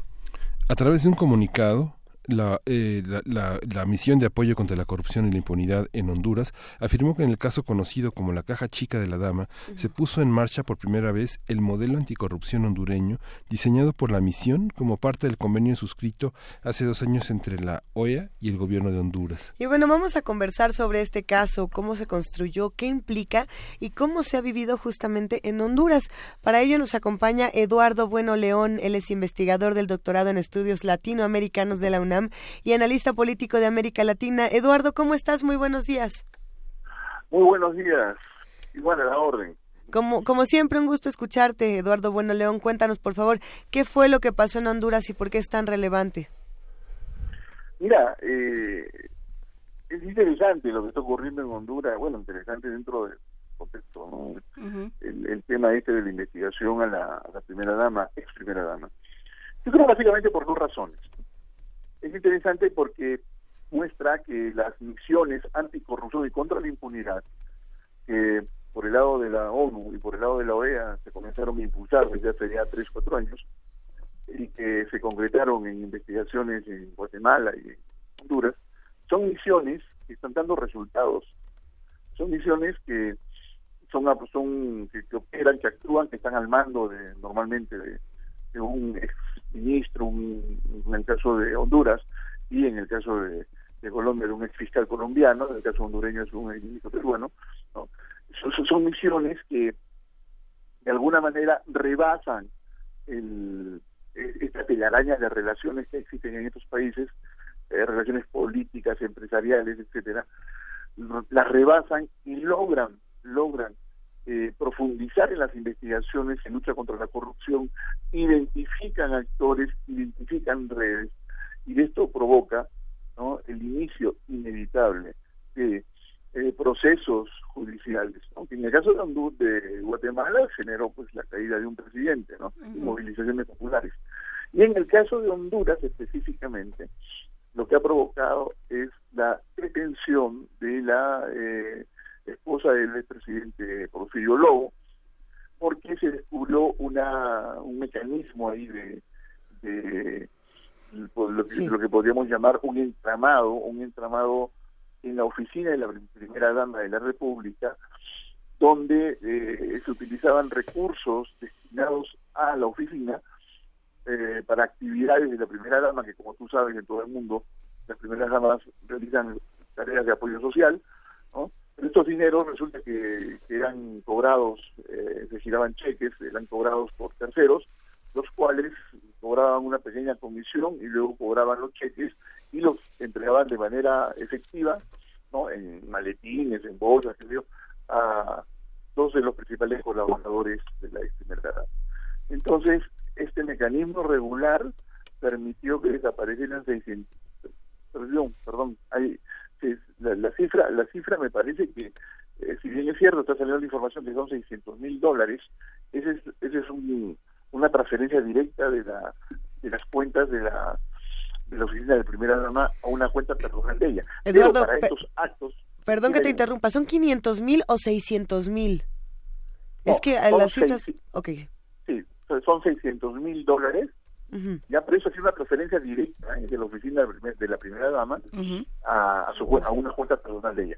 Pero lo otro que estoy relatando, que son, digamos, los cheques cobrados informalmente, uh -huh. ¿no? Esos han sido, fueron colocados de manera efectiva, ¿no? En, en, depósitos hechos a su cuñado y a su secretario privado. Y la misión de la, de la, de la, de la OEA detectó, detectó, eh, luego de investigar quiénes habían cobrado los cheques, detectó el mecanismo. Entonces estamos hablando aquí no solamente de 600 mil dólares, estamos hablando de una cantidad mucho mayor, mucho mayor, que puede perfectamente llegar al millón y medio de dólares, dos millones. Ahora, eh, la misión también encontró otro entramado, otro, otra red de, corrupción que involucra a los diputados. Específicamente, eh, la aprobación por parte del Congreso de ayudas a, a ONGs, organismos no gubernamentales. Bueno, resulta que la misión detectó que igual, ¿no? Eh, eran, eran los fondos eran desviados para campañas políticas o simple y llanamente para este, apoyar este, las actividades de los políticos y no a las ONGs. Esta investigación cuando comenzó provocó que los diputados aprobaran en el Congreso una ley mediante la cual buscaban neutralizar a la misión de la OEA y pasaron sus eh, pa- pa- pasaron sus mecanismos de investigación a una institución que se llama Tribunal de Cuentas. Eso es lo que provoca posteriormente también un conflicto entre el jefe de la misión y el secretario general de la OEA. Entonces, mira, independientemente de que como- de, del- la renuncia del, del- del presidente de la, de la misión y, de la mala relación que llevó con Luis Almagro, el secretario general de la OEA, lo cierto es que la misión consiguió destapar estos dos estos dos casos de corrupción, ¿no? El de la primera dama y en la Cámara de Diputados. Y eso no se hubiese logrado si es que no hubiese sido por una misión extranjera, ¿no? Que eso es lo interesante, al igual que Guatemala. Entonces, estamos asistiendo en estos momentos al inicio eh, del fin al principio del fin de la impunidad histórica ¿no? Que, ha, que ha existido siempre en Honduras. Y, y esto es una buena noticia, ¿no? porque permite eh, confirmar pues de que la lucha contra la corrupción si no se puede hacer internamente hay que hacerla desde mecanismos externos y si bien es cierto hay todo un contexto ahí político electoral que viene del año pasado lo cierto es que eh, la investigación hecha por la misión sobre la base de esos de los documentos que ellos lograron recabar y la jurisdicción que establecieron se ha conseguido que esta primera dama sea detenida, ¿no? Y lo más probable es que sea condenada. Claro. Sin embargo, dime, dime. No, Eduardo, me gustaría preguntarte, an- antes de, continuar, en, qué es lo que sigue, qué es lo que va a ocurrir, pensando en estos mecanismos externos eh, que, justamente se han mencionado en muchas noticias en las últimas semanas, ¿cuáles son los que mejor funcionan y por qué es que funciona la ayuda externa en casos de corrupción tan importantes como este? ¿Por qué sí funciona cuando hay un agente externo? Porque la gente externo, no- externo normalmente es una persona ajena a, las, a los lazos de amistad, eh, de complicidad y a las relaciones políticas. ¿no? Eh, mi- mira, la, la- la corrupción pues tiene, tiene, digamos, un mecanismo clave que es la impunidad, y la impunidad es resultado de acuerdos. Entonces, entre políticos de distintos partidos se ponen de acuerdo, hay un intercambio de favores y, un, y, y- y- y pactan mecanismos de impunidad. ¿no? Normalmente son peces chicos, funcionarios menores son los que terminan asumiendo el costo de, de los actos de corrupción, pero la, élite, los, grupos fuertes no. Entonces, llegan los este, llegan las misiones y las misiones eh, son ajenas, ¿no? Los, los, los, el fiscal, por ejemplo, Velázquez en Guatemala, ¿no? Y el, y el exministro Jiménez de, en Honduras. So- Son personas totalmente ajenas, ¿no? Al, a, a esta red, a, a estos pactos de impunidad. Y como son personas ajenas, entonces tienen muchísima más autonomía para, eh, sin compromisos, ¿no? Investigar directamente. Ahora, para que operen las misiones se necesitan convenios y la Organización de Estados Americanos por un lado y la ONU por otro firman los convenios. Esos convenios son necesarios para garantizar eh, el trabajo de la misión. ¿no? Y felizmente esos esos convenios este, han sido respetados. Pero ¿qué pasó? Por ejemplo, en Guatemala hace poco el, el nuevo presidente, Miguel Morales, resulta que le detectaron ahí que había en su campaña electoral 5 millones de dólares. Inmediatamente su reacción fue solicitar al Congreso eh, la cancelación de la de- del convenio con la ONU y echar a la misión. Pero no lo pudo sacar adelante porque se movilizó la, la gente, ¿no? Hubo protestas y todo eso. Y en el caso de, de, de Honduras, el, el, ¿cómo se llama? El Congreso de la República, cuando detectaron pues que estaban siendo investigados los dineros de las ONGs, inmediatamente aprobaron, modificaron la ley y prácticamente neutralizaron a la, a la misión. Y bueno, se produjo ahí una, un- una discusión, una polémica, una, un- una disonancia ¿no? entre Jiménez, el presidente de la misión, y, y, y Almagro. ¿no? Entonces, mira, parece que la lección que nos saca de todo esto es que la corrupción, eh, cuando no puede ser combatida internamente por los múltiples mecanismos de bloqueo y los pactos de impunidad, hay que recurrir a estos mecanismos externos. Estos mecanismos externos están demostrando bastante efectividad. Por lo tanto, yo diría que ahí se ha abierto una puerta muy interesante que deberíamos seguir con detenimiento y que ojalá siga sigan desarrollándose, ¿no? Pero también advertimos pues que cuando se sirven esos convenios hay que asegurar eh, una autonomía para evitar que ocurra en estos casos como el Congreso de Honduras, ¿no? Con respecto a la misión que fue aprobar una ley Ujú. para totalizar. Por aquí nos están preguntando si estos mecanismos externos podrían ayudar, por ejemplo, en casos como el de Berta Cáceres, también ocurrido en Honduras. Sí, justamente, eh, hay otra investigación. Mira, esto, esto parece que Porfirio Lobo, eh, su gobierno fue un gobierno de una familia eh, con características este, sicilianas, ¿no? Así es. Porque, porque, porque Porfirio Lobo, este, dicho sea de paso, hay que mencionarlo, ¿no? Es el presidente que surge luego del golpe de Estado contra el presidente Manuel Zelaya, ¿no? Y, el cual es reemplazado por el presidente del Congreso, este, Michiletti, condecorado por eh, los congresistas republicanos de Florida, no un golpista. Y luego llega Lobo, es elegido presidente por el Partido Nacional y gobierna hasta el 2014 y le cuenta Or- eh, Orlando, ¿no? el, nuevo, el mismo partido, pero el presidente que generó además un conflicto por el tema de la reelección. Bueno, ¿qué ocurre? Porfirio Lobo, durante su periodo, eh, se le vinculó, ¿no? Hubo acusaciones, no de la misión que no se había instalado, sino de, lo- de, de los grupos opositores, de que está- estaba vinculado a un grupo eh, delincuencial que estaba gestionando la construcción de hidroeléctrica. Y bueno, una de las líderes este, justamente que luchaba contra estas hidroeléctricas porque devastaban zonas importantes eh, de las zonas rurales este, de Honduras era Berta Cáceres. Entonces, entonces este, eh, su eliminación física está relacionada a la industria de las hidroeléctricas y se indica que el apoyo político viene por el lado de Porfirio Lobo. Por otro lado, Porfirio Lobo, eh, desde un año antes que asumiera la presidencia, uno de sus hijos eh, se dedicaba a llevar cocaína en una avioneta desde Haití hacia los Estados Unidos y ya fue condenado allí en Nueva York. Por otro lado, eh, otro de sus hijos pues tuvo problemas eh, de alcoholismo y también de estafas, ¿no?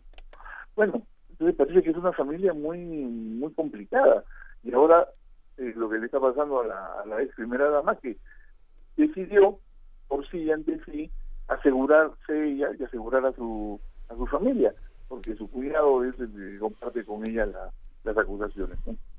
es un tema bastante desagradable pero también hay que ver que estos estas impunidades en, Honduras son vienen de mu- mucho tiempo atrás ¿no? Honduras es un país de, familias de, eh, de una oligarquía de origen rural latifundista eh, que ha gobernado ese país con mano dura desde hace varias décadas eh, cuyo proceso democrático tiene más, más que ver con mecanismos formales de competencia electoral más que de una profundización de la democracia. ¿no?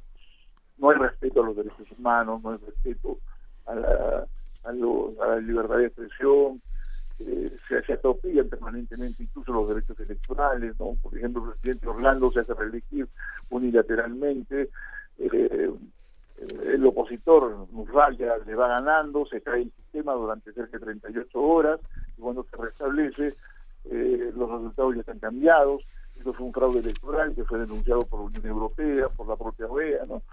Entonces es un país donde estas familias, estas familias están unidas por intereses económicos, intereses políticos y electorales. Y bueno, todo esto es tolerado porque hay una base militar allí de los Estados Unidos, la más importante de todo Centroamérica, ¿no? que es la base de Palmerola. Y, este, ¿cómo se llama? El, el tema este, pues, el, del chavismo y qué sé yo, eh, que, que, que, es agitado siempre, ¿no? Por los grupos radicales, más conservadores, y que eh, de alguna manera trata, pues, de justificar sus acciones eh, implementando todo un sistema de estabilidad política en base a la corrupción, ¿no? para evitar de que influyera Venezuela en esa zona con su política esta de Petrocaribe.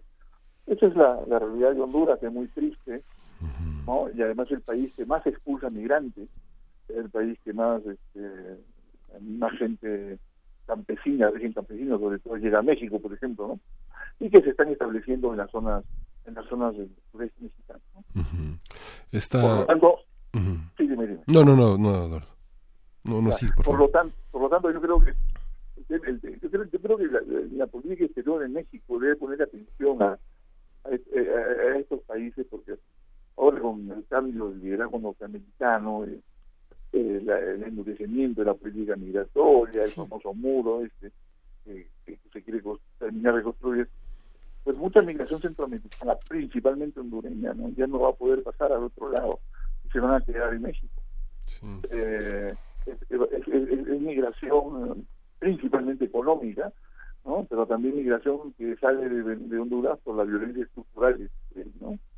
Y si esa gente pues llega a México, eh, al comienzo no, no se les va a notar mucho, ¿no? pero luego se va a ver un impacto, en, en- sobre todo a nivel de los, eh, de los salarios, de los jornales, ¿no? porque bueno, gente desesperada que van a comenzar a, a- a ocupar espacios laborales por, por lo que les paguen. ¿no? Eso puede provocar conflictos en algunas eh, en algunos estados. Esta, esta nota es ejemplar para, para México porque desde 2003 que se aplicó la, la, esta, este protocolo de la ONU de la Convención Mérida, eh, que había 126 países, que ahora hay 176 países hasta, hasta, hasta 2016 y que se ha examinado de manera permanente en la última década, eh, nos muestra la necesidad de tener un fiscal, un fiscal de la nación. La mayoría de los países que forman parte de este de este conjunto de 176 países donde se han incorporado 50 países en la última década, pues muestra la necesidad de, de que la impunidad sea vista con neutralidad incluso desde el propio país, ¿no? que es lo que permitió que también en Honduras se, indagar, se indagara en ese sentido. Pero ¿no? si piensas que, por ejemplo, en México no están regulados los conflictos de intereses, ¿no? Claro. que es uno de los grandes temas que permite construir estos casos, pues, eh, pues estamos perdidos, digamos, porque no, no es ilegal. No es legítimo, pero no es ilegal. ¿Cómo ves, Eduardo? Mira, a mí me llamó mucho la atención un, un hecho que ocurrió aquí en México en el 2015-2016, ¿no? Sobre todo el 2015, que fue, este, sí.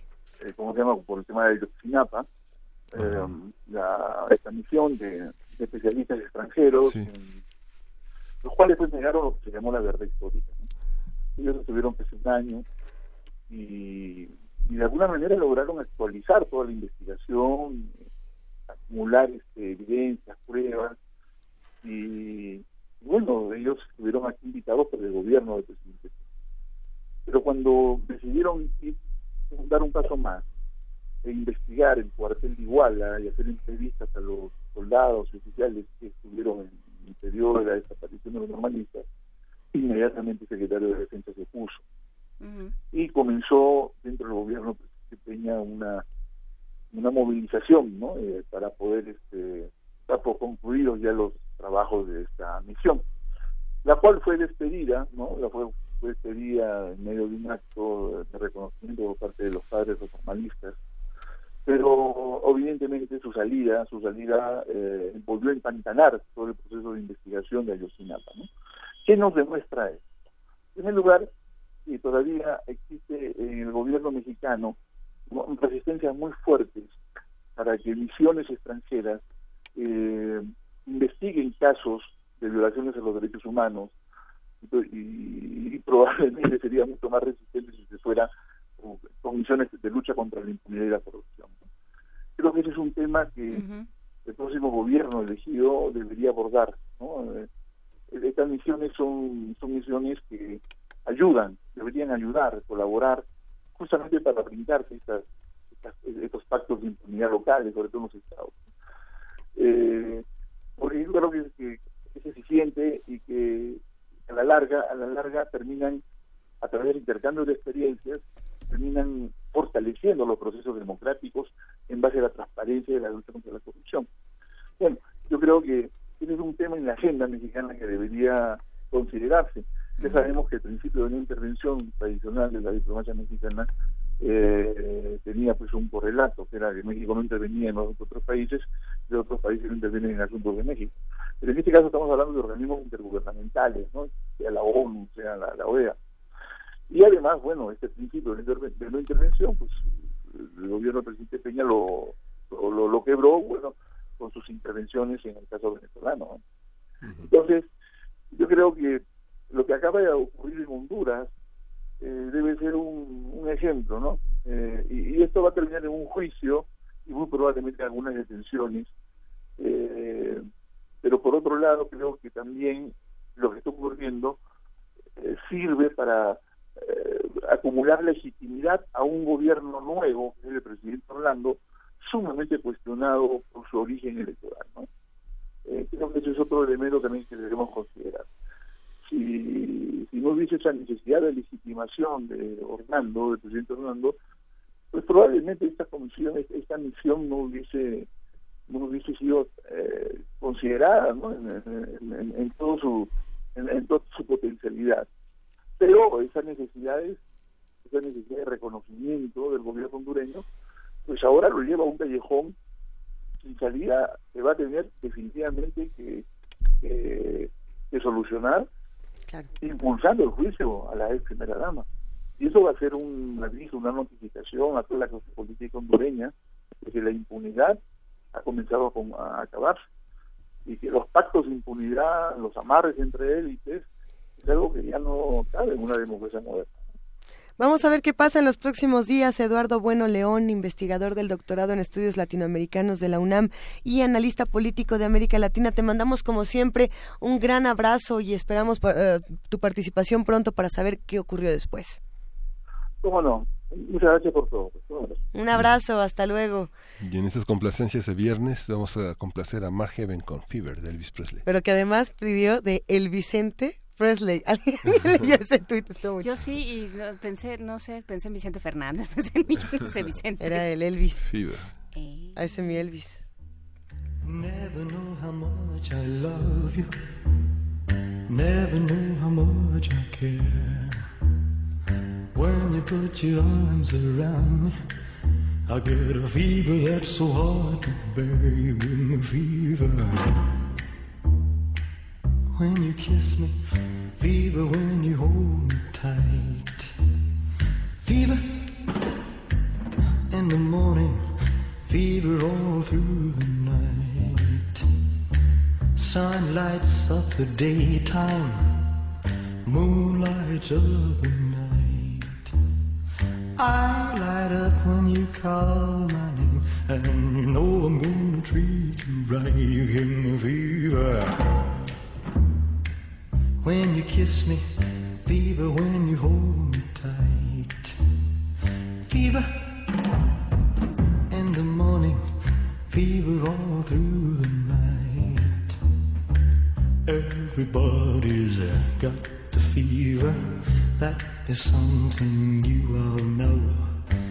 Fever isn't such a new thing, fever started long ago.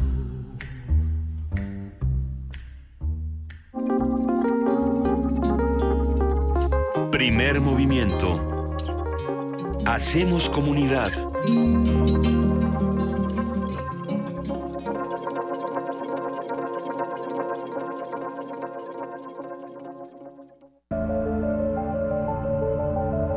Se puede llegar de la pintura a la arquitectura, basar una escultura en el conocimiento matemático o escribir un poema a partir de la física cuántica. La Cátedra Extraordinaria de Lectura José Emilio Pacheco y el Instituto de Investigaciones sobre la Universidad y la Educación te invita al diplomado Materialidad Inestable, Diálogos entre lenguaje, arte y ciencia, para entender los lenguajes textuales y su relación con otras artes, ciencias y áreas del conocimiento. Martes y jueves a partir de marzo y hasta el mes de octubre en el Instituto de Investigaciones sobre la Universidad y la Educación. Informes e inscripciones a difusión-isue.unam.mx o al 5622-6986, extensión 2503. Los campos del conocimiento difuminan sus fronteras. Si tu credencial para votar es del IFE y está vigente, el primero de julio podrás participar para decidir qué quieres para México. Revisa en la parte de atrás y si tiene un 18 en los recuadros, podrás utilizarla en estas elecciones. Si no tiene números, verifica su vigencia en la parte de enfrente. Sé parte de unas elecciones limpias. No hagas caso de rumores ni los compartas. Si tu credencial para votar está vigente, no importa si dice IFE o INE, tú podrás votar. Consulta INE.mx, porque mi país me importa, yo voto libre. INE. Para tener el México que queremos hay que decidir. Para poder decidir tenemos que participar. Y para participar hay que recoger nuestra credencial para votar. Recuerda que el 16 de abril es la fecha límite para recoger tu credencial en el módulo del INE donde hiciste el trámite. Porque mi país me importa, yo ya estoy listo para votar en las próximas elecciones. Instituto Nacional Electoral, INE. Unidad sin confrontar. Los jóvenes de México estamos siempre al frente de los grandes cambios sociales. Somos los jóvenes del 68 y el despertar cultural. Somos los jóvenes del 85 que abrimos paso a la democracia. Y somos los jóvenes que en el 18 estamos combatiendo la corrupción. Caminando sin descanso para que los derechos se respeten, para que tengamos justicia, para construir la democracia. Dimos un paso y ya caminamos kilómetros. Empezamos unos cuantos y hoy somos millones. Porque estamos al frente del cambio. PRD. La Escuela Nacional de Trabajo Social y Radio UNAM presentan Vida cotidiana, Sociedad en Movimiento. Un programa para analizar las distintas problemáticas sociales y documentar alternativas e intervenciones para enfrentarlas. ¿Por dónde empezamos? Acompáñanos todos los viernes a las 4 de la tarde por el 96.1 de FM. Radio UNAM. Experiencia sonora. Yo prometo en mis primeros meses de gobierno generar empleos para los jóvenes que no lo tienen. Yo prometo en mis primeros meses de gobierno generar empleos para los jóvenes que no lo tienen. Es momento que los políticos guarden silencio. Y hablen los ciudadanos. Nuestras propuestas nacen al escucharte a ti. Con Nueva Alianza es de ciudadano a ciudadano. ¿Qué onda, Julio? ¿Por qué no fuiste en la cascarita? De lo que te perdiste. Metí 50 goles. De palomita, con chanfle, sobre la barrera, al ángulo y 5 goles de chilena. Mmm, sí, claro. Para que no te cuenten, velo tú mismo. En estas elecciones, juega como observador electoral. Consulta la convocatoria en www.ism.mx. Instituto Electoral, Ciudad de México. Con participación, todo funciona. Hablemos claro. Todas y todos tenemos que actuar juntos y decidir lo mejor para México. A nosotros nos toca votar libremente. Es por eso que tenemos que estar bien informados y los medios de comunicación deben colaborar para que así sea. Los partidos deben respetar las reglas y quienes resulten electos deben responder a la confianza de las y los mexicanos. Para tener el país que queremos, todos debemos hacer lo que nos toca. INE.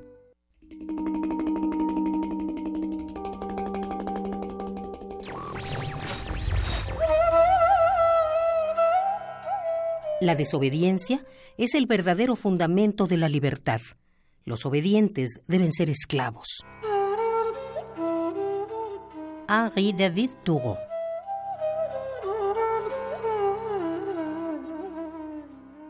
Radio UNAM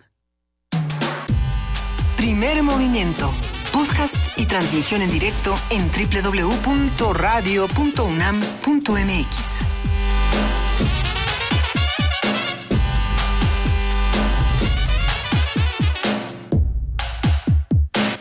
Son las 9 de la mañana con 5 minutos. Hoy es, así es, es viernes 2 de marzo. Y seguimos aquí en esta tercera hora de primer movimiento a través de TV y de Radio UNAM. ¿Cómo estás, Miguel Ángel Quemain? Muy bien, Luisa. Ah, pensé que te iba a agarrar comiendo algo, pero no lo logré. en la boca no. Pero no, nunca. Siempre Miguel Ángel como que dice, oh, órale. ¿Cómo estás, querida jefa de información, Juana Inés de esa? Muy bien, muchas gracias. Pues aquí seguimos ya preparándonos para este cierre. Hablábamos fuera del aire, por supuesto, de personajes emblemáticos del cine, eh, ya que vamos a hablar de Pantera Negra, de los villanos que llegan y se apoderan de instalaciones, de espacio. ¿eh? ¿Te acuerdas de esa? Porque creo que lo, lo, dijimos al principio del programa, una de las grandes cosas de Pantera Negra es la posibilidad que da hacia ciertos eh, grupos que no se ven representados generalmente en el cine dentro de el papel de superhéroes, eh, de identificarse, ¿no? de decir, ah, mira, ese es como yo.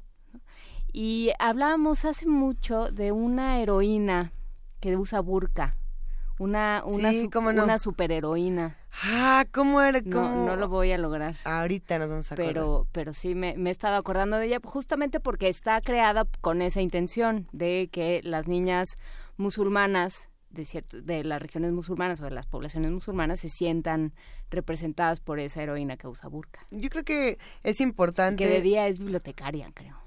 ¿Era bibliotecaria? Era bibliotecaria. Ahora la vamos a encontrar porque además le dedicamos una buena sección hablando de estos personajes.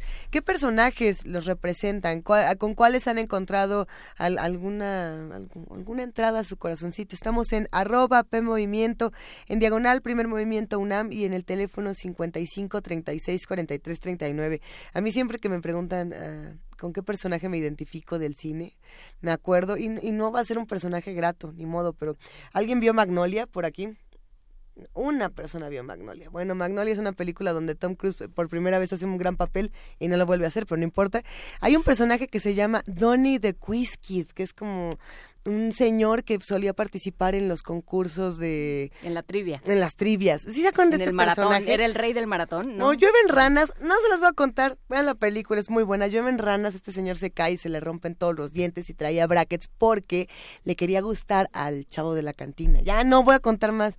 Entonces en algún momento está llore y llore y llore en la banqueta y entonces se le acerca a alguien y le dice, es que yo tengo tanto amor que dar y no sé a quién dárselo. No sé, no sé a quién le puedo entregar todo este amor que tengo para dar. Y se le rompe uno el corazón y dice, sí, yo también, Donnie de Quizkid, sí. Nunca les ha pasado. Ay, ahora resulta que no. No, yo solo pensé en, ah. Juan Gabriel, pero da igual. Eh, eh Juanga también. Bueno, es lo único, lo único según dice su canción y según acentúa su canción, lo único que tiene es amor para dar. Nosotros tenemos mucha poesía necesaria para dar en un momentito más. ¿Qué les parece? ¿Nos, Nos parece muy bien. Primer movimiento.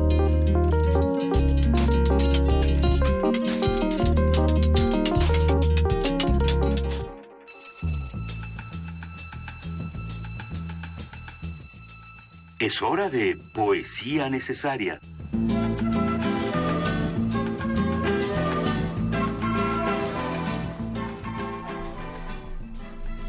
Vamos, vamos a escuchar poesía de Ken de Ken Saro-Wiwa, quien es un quien fue un activista nigeriano que nació en 1941 y fue asesinado por Sani Abacha, el, por el gobierno de Sani Abacha, que fue el dictador entre 1993 y 1998 en Nigeria y que se, se, opuso desde a las petroleras que están en Nigeria desde 1958 y que causaron más de 200.000 mil muertos, exiliados y parte del activismo en ese país del que hablamos en esta semana en primer movimiento.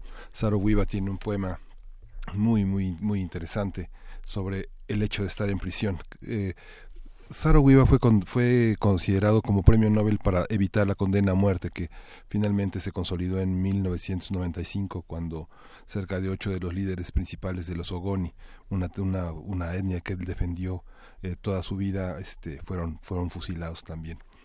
Dice, la verdadera prisión no es la gotera del techo ni el zumbido de los mosquitos en la misma apestosa de la celda. No es el sonido metálico cuando el carcelero te encierra, ni el rancho miserable, indigno para humanos o bestias, ni siquiera el vacío del día, derramándose en la nulidad de la noche. No es eso. No es eso, no es eso. Son las mentiras que te han inculcado por una generación. Es el enajenamiento del Paco agente ejecutando órdenes crueles y calamitosas por una ración diaria. La jueza apuntando en las fojas el castigo que ella sabe es inmerecido, el deterioro vocal, la ineptitud mental, la cena de los dictadores, la cobardía disfrazada de obediencia, agazapada en nuestras almas denigradas, es el miedo que humedece los pantalones y ni siquiera nos atrevemos a limpiar el orín, eso es, eso es, estimado amigo, lo que vuelve nuestro mundo de libertad en una sombría cárcel. Y vamos a escuchar de la banda sonora de Black Panther, Wakanda.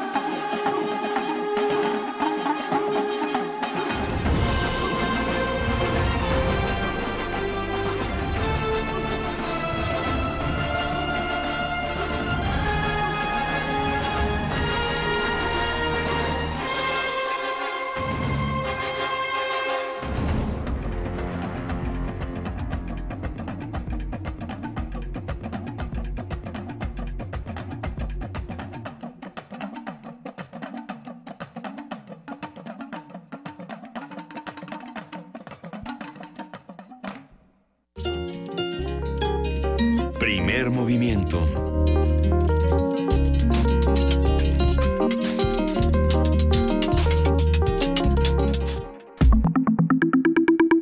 La mesa del día.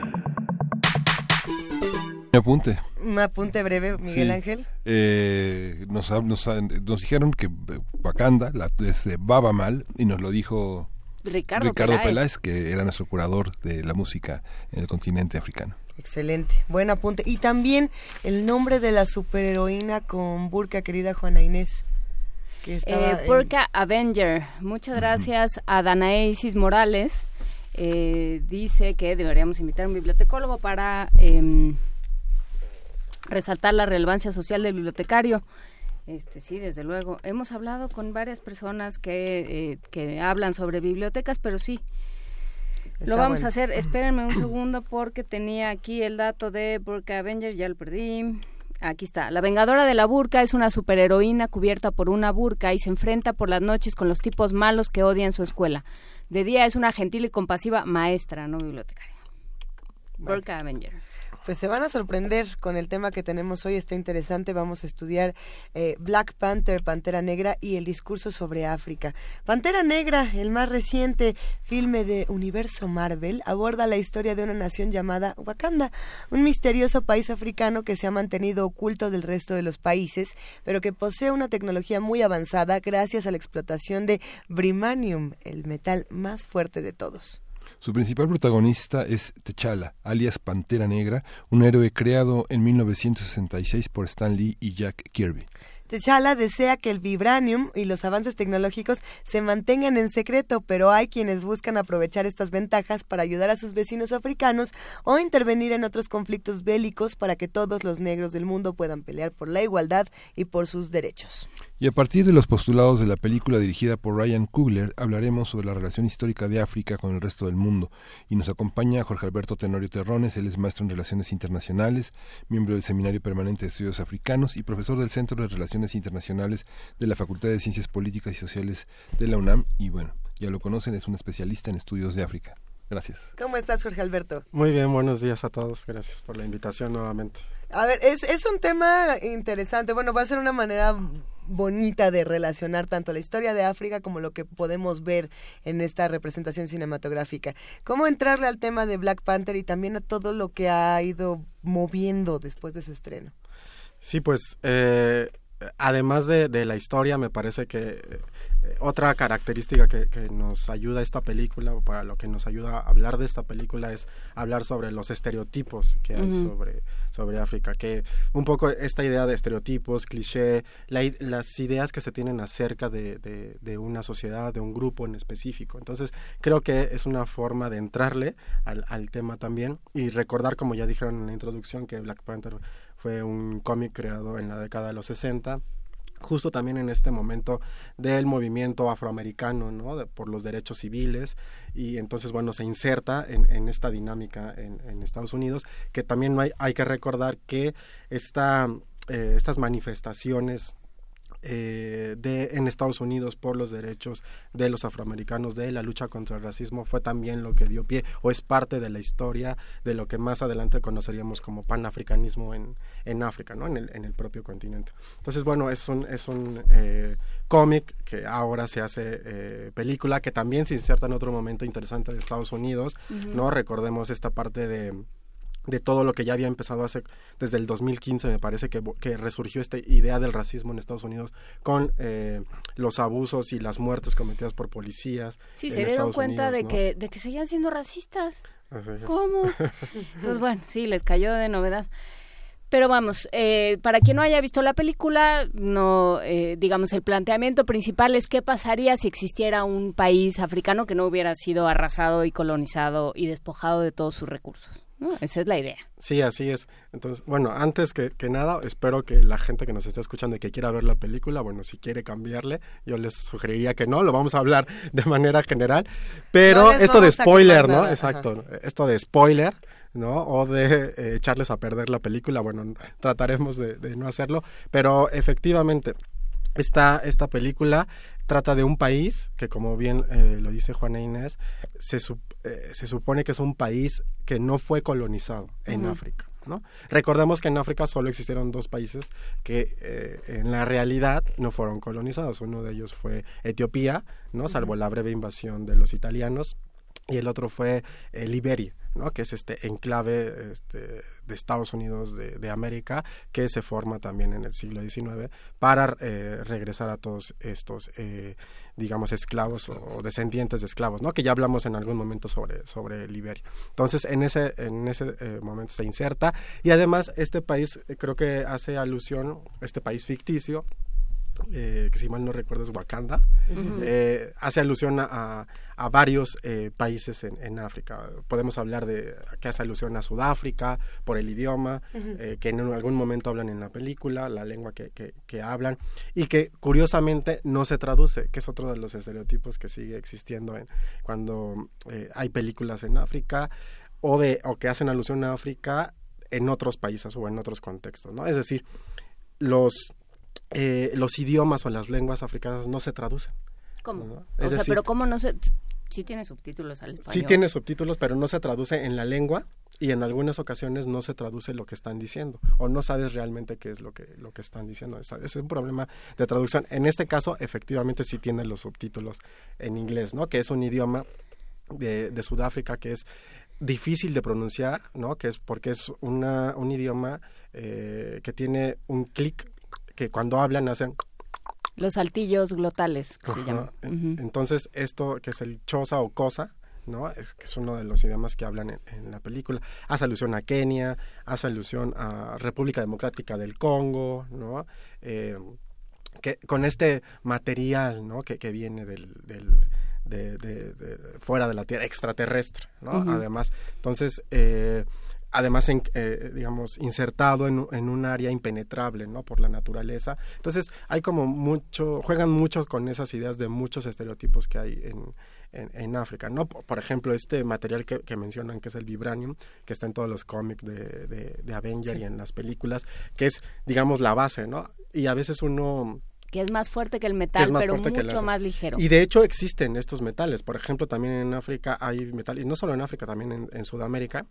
Eh, hay, hay eh, elementos ya que son más resistentes que el acero, o por ejemplo, que el, que el carbón o que el grafito no hay un elemento que se descubrió que, por ejemplo, podría ser realmente el, lápiz flexible, ¿no? El que conocemos ahora, de, bueno, el que todavía existe de madera, pero puede hacerlo flexible. Ese grafito es un grafito eh, flexible. En el caso del vibranium, me parece que podríamos eh, eh, hacer una analogía con el caso del coltán, que si bien no es un mineral puro, sino que es una aleación, se encuentra o las, o las mayores, eh, digamos, reservas se dice que se encuentran en, en, África, en el corazón de África, que sería la zona de los grandes lagos.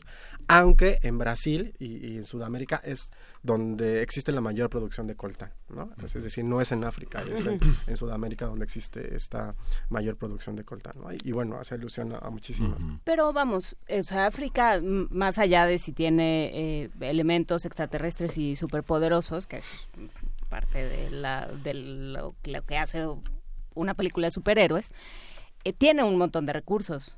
Y ha sido expoliada y ha sido, o sea, sí hay en, en el en la película hay un discurso sobre la colonización, ¿no? De hecho, salen dos blancos, creo, en toda la dos personas con piel blanca en toda la película. Uno bueno, uno malo, y uno que es negro, pero en realidad en su corazón es blanco, que es el malo, malísimo. Em, la, gente, de, la gente de la CIA, Everest, Everest Rost. Él es bueno. Y el bueno, la gente de la CIA. y el malo. Es el malo este que, que trafica con este elemento. Es una mezcla entre nombre ruso y alemán. Sí, saque sus conclusiones.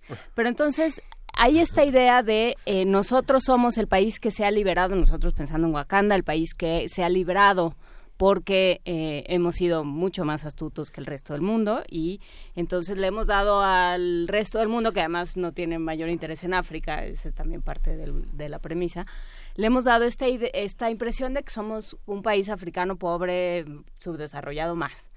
Y, y, y gracias a eso nosotros podemos vivir completamente aislados y completamente felices. Y la premisa de la película es, ¿y entonces qué pasa con el resto de los africanos? El resto de las tribus que han salido y que son que han sido esclavizados, que han sido maltratados, que han sido asesinados y, que han sido discriminados en el mundo. ¿Cuál es la responsabilidad? Sí, que, que esa es una parte eh, interesante porque también se cuida mucho el, término de la palabra o el uso del término negro, ¿no? Siempre hacen referencia, creo, a pueblo o a nuestra gente, ¿no? Para, obviamente en el contexto afroamericano es más complicado esa palabra, ¿no? Hay que tener mucho más cuidado con el uso de, de, de, esta, de la connotación de lo que es eh, negro. Entonces, efectivamente es, es esta idea de eh, haber dejado un poco a esta población, ¿no? Después, a toda la diáspora eh, africana, no solo en Europa, aquí particularmente en Estados Unidos, pero haberlos dejado, eh, digamos, abandonados, ¿no? Que esa es la idea del, de este malo que, que, sería el sobrino, ¿no? Que también esa, esa idea del sobrino también es muy interesante porque rescata algo interesante en África, que es el matriarcado, que es algo que ya habíamos visto. Es decir, la sucesión eh, del poder se da eh, en general en todas las sociedades en África o se daba a través del matriarcado. Entonces no era el hijo del rey el que tenía el derecho de ser el nuevo rey, eh, sino el sobrino del rey, ¿no? es decir, el hijo de la hermana del rey. Entonces esa era como la dinámica y es algo interesante que se ve también en, en la película. ¿no? Aunque ninguno de los dos, ni el rey ni el ni el que quiere ser heredero, porque también tiene una cosa shakespeariana muy extraña de pleito con por el poder em, y de pleitos entre hermanos. Eh, también ahí ahí, o sea, no es hijo de la madre, es hijo de los, del padre y del hermano del padre. Sí, sí hay una cosa muy patriarcal en la película. hay, algo que me llamó muchísimo la atención y es la respuesta de, de las audiencias, por ejemplo, leyendo algunos comentarios, y sobre todo de la semana de estreno, había quienes decían, aquí en México, eh, decir que Black Panther describe a la cultura afroamericana es como decir que Coco describe la cultura mexicana, es una caricatura mal dibujada y ofensiva. Y yo dije, bueno, tranquilos, tampoco estábamos eh, llegando a esos extremos. Lo cierto es, bueno, así lo ven en México, pero la comunidad afroamericana estaba eh, extasiada. De igual manera, muchas personas negras en diferentes partes del mundo dijeron, esta película me representa. ¿Por qué en 2018 sí podemos sentirnos representados por la ficción y sí podemos decir, esto que veo aquí sí habla de mi historia, sí habla de mi, de mi piel, sí habla de todas estas cosas que, que están ahí, que las tengo que decir de alguna manera. Sí, de hecho, creo que no sé si fue en primer movimiento donde lo escuché, que alguien decía que se sentía más identificado con Black Panther que con Coco, aquí en México. Ah, y que eran dos partes de... Interesante. dos, por un lado, efectivamente estaban las personas que eh, decían, bueno, es que Black Panther es esta, eh, digamos, pone, en, eh, digamos, en, de nueva cuenta o saca a la luz estas, todas estas poblaciones y estos movimientos de los afroamericanos. Pero también al mismo tiempo estaba, digamos, algunas otras voces que decían, bueno, esto no me representa y hacían una pregunta, ¿cuántas, hablando exclusivamente del cine, ¿no? ¿Cuántas escenas de la película fueron filmadas en África? ¿Ustedes saben cuántas escenas? Seguro ninguna. Efectivamente, ninguna, ¿no? Entonces fueron filmadas en, en, en otras partes del mundo, en Estados Unidos, en estudio, efectivamente, y creo que en Argentina fueron algunas eh, filmadas. Sí, la Patagonia. Ajá. Y, y, bueno, eso, ¿no? ¿Qué hace África en, dentro de todo esto, ¿no? O, qué es a, lo que juega. Y en muchos comentarios en Twitter, efectivamente, de afroamericanos decían, es que la voy a ver, y estaban muy entusiasmados con la película, ¿no? Porque por fin decían, incluso maestros en Estados Unidos decían, voy a mandar a, los, todos los alumnos al grupo, para que realmente los niños vean reflejadas por primera vez eh, eh, la figura de un héroe, ¿no? Con piel negra. ¿no? Que un poco... Es interesante esa visión de dónde está África en realidad, ¿no? En las siete noches Borges dice dónde está el Oriente, y el Oriente está en todas partes en realidad, ¿no? Y esta idea de cuando le pregunta a Ulises Clague, este, dime algo que sabes sobre sobre Bacanda. Mm. Y Ebert le dice, mm. este, bueno, estuve ahí, ya sabes, este, textiles, pastores, trajes geniales. Y dice, bueno, todo un frente. Dice, el es, lo llamaron el Dorado pensaron que estaba en Sudamérica, pero en realidad siempre estuvo en África y no lo habían visto. Sí, sí, sí, que, es otra de, las ideas que se, que se reproduce, ¿no? Esto del folclore en, en, África, que lo vemos también reflejado en la película con las danzas, ¿no? Que, es estos estereotipos son parte de la realidad. Son, tienen las mejores armas del mundo y siguen peleando con lanzas. Exacto. Pero con lanzas de, vibranio. Exacto, eso sería la, la diferencia, ¿no? Y, y, además, incluso la cuestión de la moda que es importante para ellos, ¿no? Por ejemplo, en Nigeria, en Senegal, en Sudáfrica, en muchas partes de África, la moda es muy importante. Las mujeres de verdad se arreglan muchísimo, ¿no? Por eso también esta idea de las pelucas. Eh, los trajes que vemos que utiliza el protagonista también, que, que son trajes que combinan justo eh, estas telas eh, de, la tradición en África, ¿no? De, algodón, con nuevos estilos, ¿no? Nuevas, fashion, fashion, Exacto, sí, porque de verdad es, algo que les, eh, que les interesa. Sí. Si les parece bien, vamos a hacer una brevísima pausa para despedir a nuestros amigos del 860 de AM. Les agradecemos por habernos permitido llegar una semana más a sus hogares o a donde sea que nos estén escuchando u observando. Eh, un abrazo a todos los de AM. A sus guaridas. Regresan a su programación habitual y los que se quieran quedar en primer movimiento Estamos en el canal 120, en el 20.1 y en el 96.1 de FM.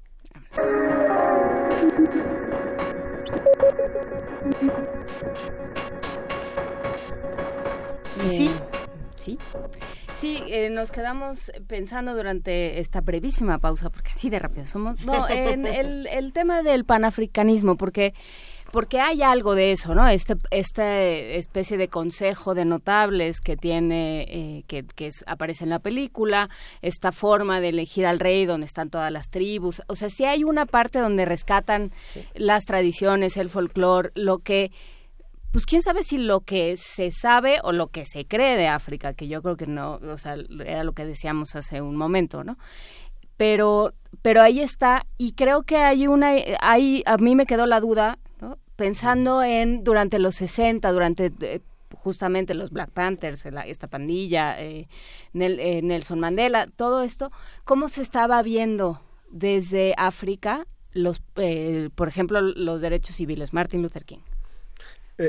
Ahí también es una es otra cuestión de la que en algún momento creo que también hemos hablado, ¿no? Acerca de esta relación que existía entre África y América o que siempre existió histórica eh, históricamente, ¿no? Eh, y ya más hacia el siglo XIX y el siglo XX con esta eh, descolonización o estos movimientos de descolonización o movimientos independentistas en África, la relación que ya existía entre lo que sucedía en América y no solo en la parte continental, sino en las islas, que también eso fue algo muy importante, ¿no? Que fueron eh, por ejemplo, Ser, Marcos Garbe, que a lo mejor no es una figura que, que para algunos intelectuales eh, es reconocida, pero que participó de todo este movimiento, eh, Dubois, etcétera, muchísimos eh, personas que, que, participaron desde el continente americano y que llevaron de alguna u otra forma estas ideas también a África. Empezaron con estos movimientos de descolonización y de poscolonización también. ¿no? Entonces, en, en África en realidad no se pensaba mucho desde esta perspectiva, porque estaban enfrascados en la idea del Estado-Nación, ¿no? en esta construcción del nuevo Estado, del Estado moderno. Entonces, en realidad no se eh, reflexionaba mucho desde dentro. ¿no? Si bien existía esta vinculación con, eh, con América, tuvieron que venir eh, estos pensadores desde la literatura, además, porque el panafricanismo surge primero como un movimiento cultural, ¿no? En el ámbito literario, con el movimiento de la negritud, por ejemplo, y recordamos a Kwame Nkrumah en, en Ghana. Eh, particularmente, ¿no? pero surge primero como un movimiento desde la literatura, ¿no? desde, desde el ámbito literario y después ya pasa a un aspecto político, que sería esta construcción del Estado-Nación y por último una tercera etapa del panafricanismo sería esta etapa económica, ¿no? De la conformación de bloques eh, económicos que ya viene a partir de la década de los 90 y con todo este movimiento de neoliberalización en el, en el mundo. ¿no? Y que fue el crisol de, de, todos los proyectos políticos europeos, de Italia, la República, con toda la colonización en Egipto, y bueno, todo, toda esta parte también de las ideas de Rusia y de Cuba en varias de las revoluciones independentistas que están en África. Sí, que recordemos que hubo una participación, ¿no? simplemente la historia de, del Che en, Angola, ¿no? Y de, las milicias cubanas en, en Angola, que también eh, ha sido digamos, eh, parte de la historia del continente africano. Hay muchos comentarios en redes sociales, está interesante la discusión que se está dando desde ese otro lado, que si Coco, que si no Coco, que si la película, que si África. Y por ahí hay un mensaje, me llegó un mensaje que me llamó mucho la atención, de si podíamos hablar un poco también de las comunidades afromexicanas, eh, de estos mexicanos negros que fueron borrados prácticamente de, la historia en no, y que según el INEGI no existen. Los invisibles, ¿no? Que podemos encontrar, si no me equivoco, en Veracruz, en Chiapas y en Oaxaca, era donde se, detectaban estas comunidades, o por lo menos donde hasta el ay, quiero pensar que eran del 2016, se estuvo discutiendo ese tema. Eh, estas comunidades que salen, digamos, tanto de lo que podría ser Estados Unidos o África, ¿qué, qué pasa con ellas, los, con los invisibles? E, ese es otro tema también eh, interesante que, daría para muchos, justo a partir de este término que se ha utilizado, la invisibilidad, ¿no? Porque se olvida la presencia. Regularmente eh, se habla de influencia, ¿no? cuando estábamos en, la FIL que estuvimos en una mesa, ah, se hablaba sobre influencia, pero decidimos hablar más sobre presencia, ¿no? Porque además se hace esta vinculación con invisibilidad, ¿no? Es decir, no es que fueran invisibles, es que no se quería ver, ¿no? Los ciegos no eran ellos o no eran ellos los invisibles, sino nosotros o los otros que no querían ver que estaban ahí, ¿no? Y además la población afromexicana no está solo en, las costas, ¿no? También, eh, por ejemplo, en el norte, ¿no? En Coahuila, están presentes. Ahora estamos viendo lo que pasó a, raíz de la migración, ¿no? De, de, desde Sudamérica y de, eh, principalmente desde Sudamérica, ¿no? Con los haitianos. Con Haití, justamente. Con, los haitianos. Y, eh, eh, digamos, es, es un tema también sensible porque, por un lado, sí, existen estas reivindicaciones políticas de algunos colectivos y grupos de afrodescendientes en, en general, ¿no? Pero también existe esta otra idea de pues no se reflexiona a partir de ser negro y no solo por por el racismo porque el racismo ya ha dejado también de ser una cuestión de solamente la piel no y por qué eres negro por eso ha sido tan difícil decir eh, quién es negro. O cuando van a hacer los censos, decir, ah, ¿te consideras negro? Y, la gente dice, bueno, es que nunca lo había pensado así. A lo mejor en la práctica fue diferente, ¿no? Y seguían ciertas eh, costumbres o ciertas formas de vida, pero preguntarse ser negro, además sí, efectivamente de esta idea de no se quiere, ¿quién quiere ser negro? En, Nadie querría ser negro por todo lo que implica, ¿no? El racismo ya no biológico, sino social que existe, ¿no? Esta vinculación con eh, esta idea de raza con una posición económica. ¿no? Entonces, esta, esta cuestión de los afrodescendientes, que ya hay hasta un decenio de los afrodescendientes, esta idea de poner un monumento en Nueva York para recordar ¿no? lo que sucedió con todos los esclavos, que bueno, no sé qué, qué tanto pueda llegar a ayudar un monumento para, para esto. Entonces, es, es algo complicado porque existen varias voces también en ese sentido, ¿no? Aquellos que sí pugnan por estas reivindicaciones políticas, por espacios, para obtener recursos además y todo lo que implica eso, y aquellos que siempre han vivido de esa misma manera y que están ahí. Y es que hay una parte en la película que es muy importante, que es esta división entre este Killmonger y Chala, que es... Eh, nos han quitado todo, vamos a quemar el voy a quemar el planeta si soy el rey y vamos a empezar de nuevo y el otro, de, y el, tema de Chala, que es este, somos una sola tribu, vamos a ser un solo mundo, ¿no? que es una idea muy familiar para los estadounidenses en esta idea de incluyente, ¿no? Ajá, y aunque ahí, por ejemplo, habría, no sería solo una tribu, serían, había varias tribus, ¿no? Y por Cinco ejemplo, tribus empiezan, ¿no? Cinco el, tribus. el, poder fue a través de ese consenso, ¿no? Que ya se, se mencionaba eh, antes. Y esta idea relacionada, por ejemplo, del poder y justicia que se ha ido desvinculando, ¿no? Poder y justicia son, son como este, la palma y el dorso de la mano, ¿no? Son las dos caras de una misma moneda. Y eso se ha ido desvinculando en nuestra idea occidental y, y moderna, ¿no? Y entonces justo por eso es esto de que el, en este caso la película El Bueno no solamente es eh, un sucesor que tiene ciertas características físicas, sino también éticas ¿no? o, morales que se comparten en el grupo y que es por eso que también el malo de la película, ¿no? en, estas dicotomías de bueno y malo, eh, pues no puede o no puede, no puede sostenerse en el, en el trono, ¿no? que es otra cuestión que también refleja la idea del poder en, en, África, ¿no? de alguna u, otra forma. Tú la fuiste a ver a ver una película. ¿Tú fuiste el viernes a ver una película o fuiste a ver... mi eh, primer movimiento me mandó a ver una película. No, no, ya la había visto cuando le encargamos esta bonita misión, pero o sea, ¿a qué, ¿a qué fuiste? Digamos, ¿con qué expectativas y qué te encontraste desde tu discurso de especialista en África? Sí, la verdad es que eh, sí estuve bombardeado eh, por algunos amigos también eh, con los que siempre intercambio ideas sobre, sobre África desde diferentes perspectivas, ¿no? Y, y, me insistían y me mandaban correos y todo esto que ustedes estaban diciendo de, es que Black Panther es más que un movimiento, ¿no? Y, y esta idea de, de ver cómo se refleja en el cine norteamericano eh, comercial y que va a llegar a muchísimas partes, ¿no? Cómo se va a reflejar África, ¿no? Y lo que podía pensar eh, la gente, ¿no? Es un poco, sí, ir, a, ir a, divertirse, ¿no? Esta cuestión lúdica, pero también ver cómo se iba a manejar, ¿no? ¿Qué, es lo que iba a aparecer y que la verdad sí me sorprendió desde el principio, porque no sé si lo hicieron a propósito, ¿no? O si por ignorancia o por tino, describieron eh, las primeras, con lo que empieza la película es muy interesante porque me, recordó un cuento de, de Mary Sieler, que es una eh, francesa que fue periodista, que después fue escritora de, muchos libros para niños y que además eh, hizo algunas películas, que se llama El cuento del pequeño Chaca que no sé si lo puedo leer, son 10 minutos, digo 10 minutos, perdón, 30 segundos. Media, pero todo muy bien. Aunque no, fueran 10 a ver. Eh, es de Mary Siles, ella es un, eh, un, fragmento con lo que empieza eh, el, pequeño, Chaca. Dice, dime, papá Dembo, ¿de qué color es África? África, pequeño Chaca. África es negra como mi piel, es roja como la tierra, es blanca como la luz del mediodía, es azul como la sombra de la noche, es amarilla como el gran río, es verde como la hoja de la palmera. África, pequeño Chaca, tiene todos los colores de la vida. Y es un fragmento, ¿no? Y eso me recordó mucho el inicio de la, de la película, porque es un poco esta historia, ¿no? De, de, reconocer también en los ancestros, ¿no? Y de cómo el tiempo se maneja, ¿no? El pasado, el presente e incluso el futuro, ¿no? Esta idea del tiempo también es muy interesante. ¿Qué tanto se toca el tema de las religiones? Hablando, por supuesto, también de que Se, esta película fue censurada en la India, si no me equivoco, en India fue censurada por el uso de ciertos nombres de deidades.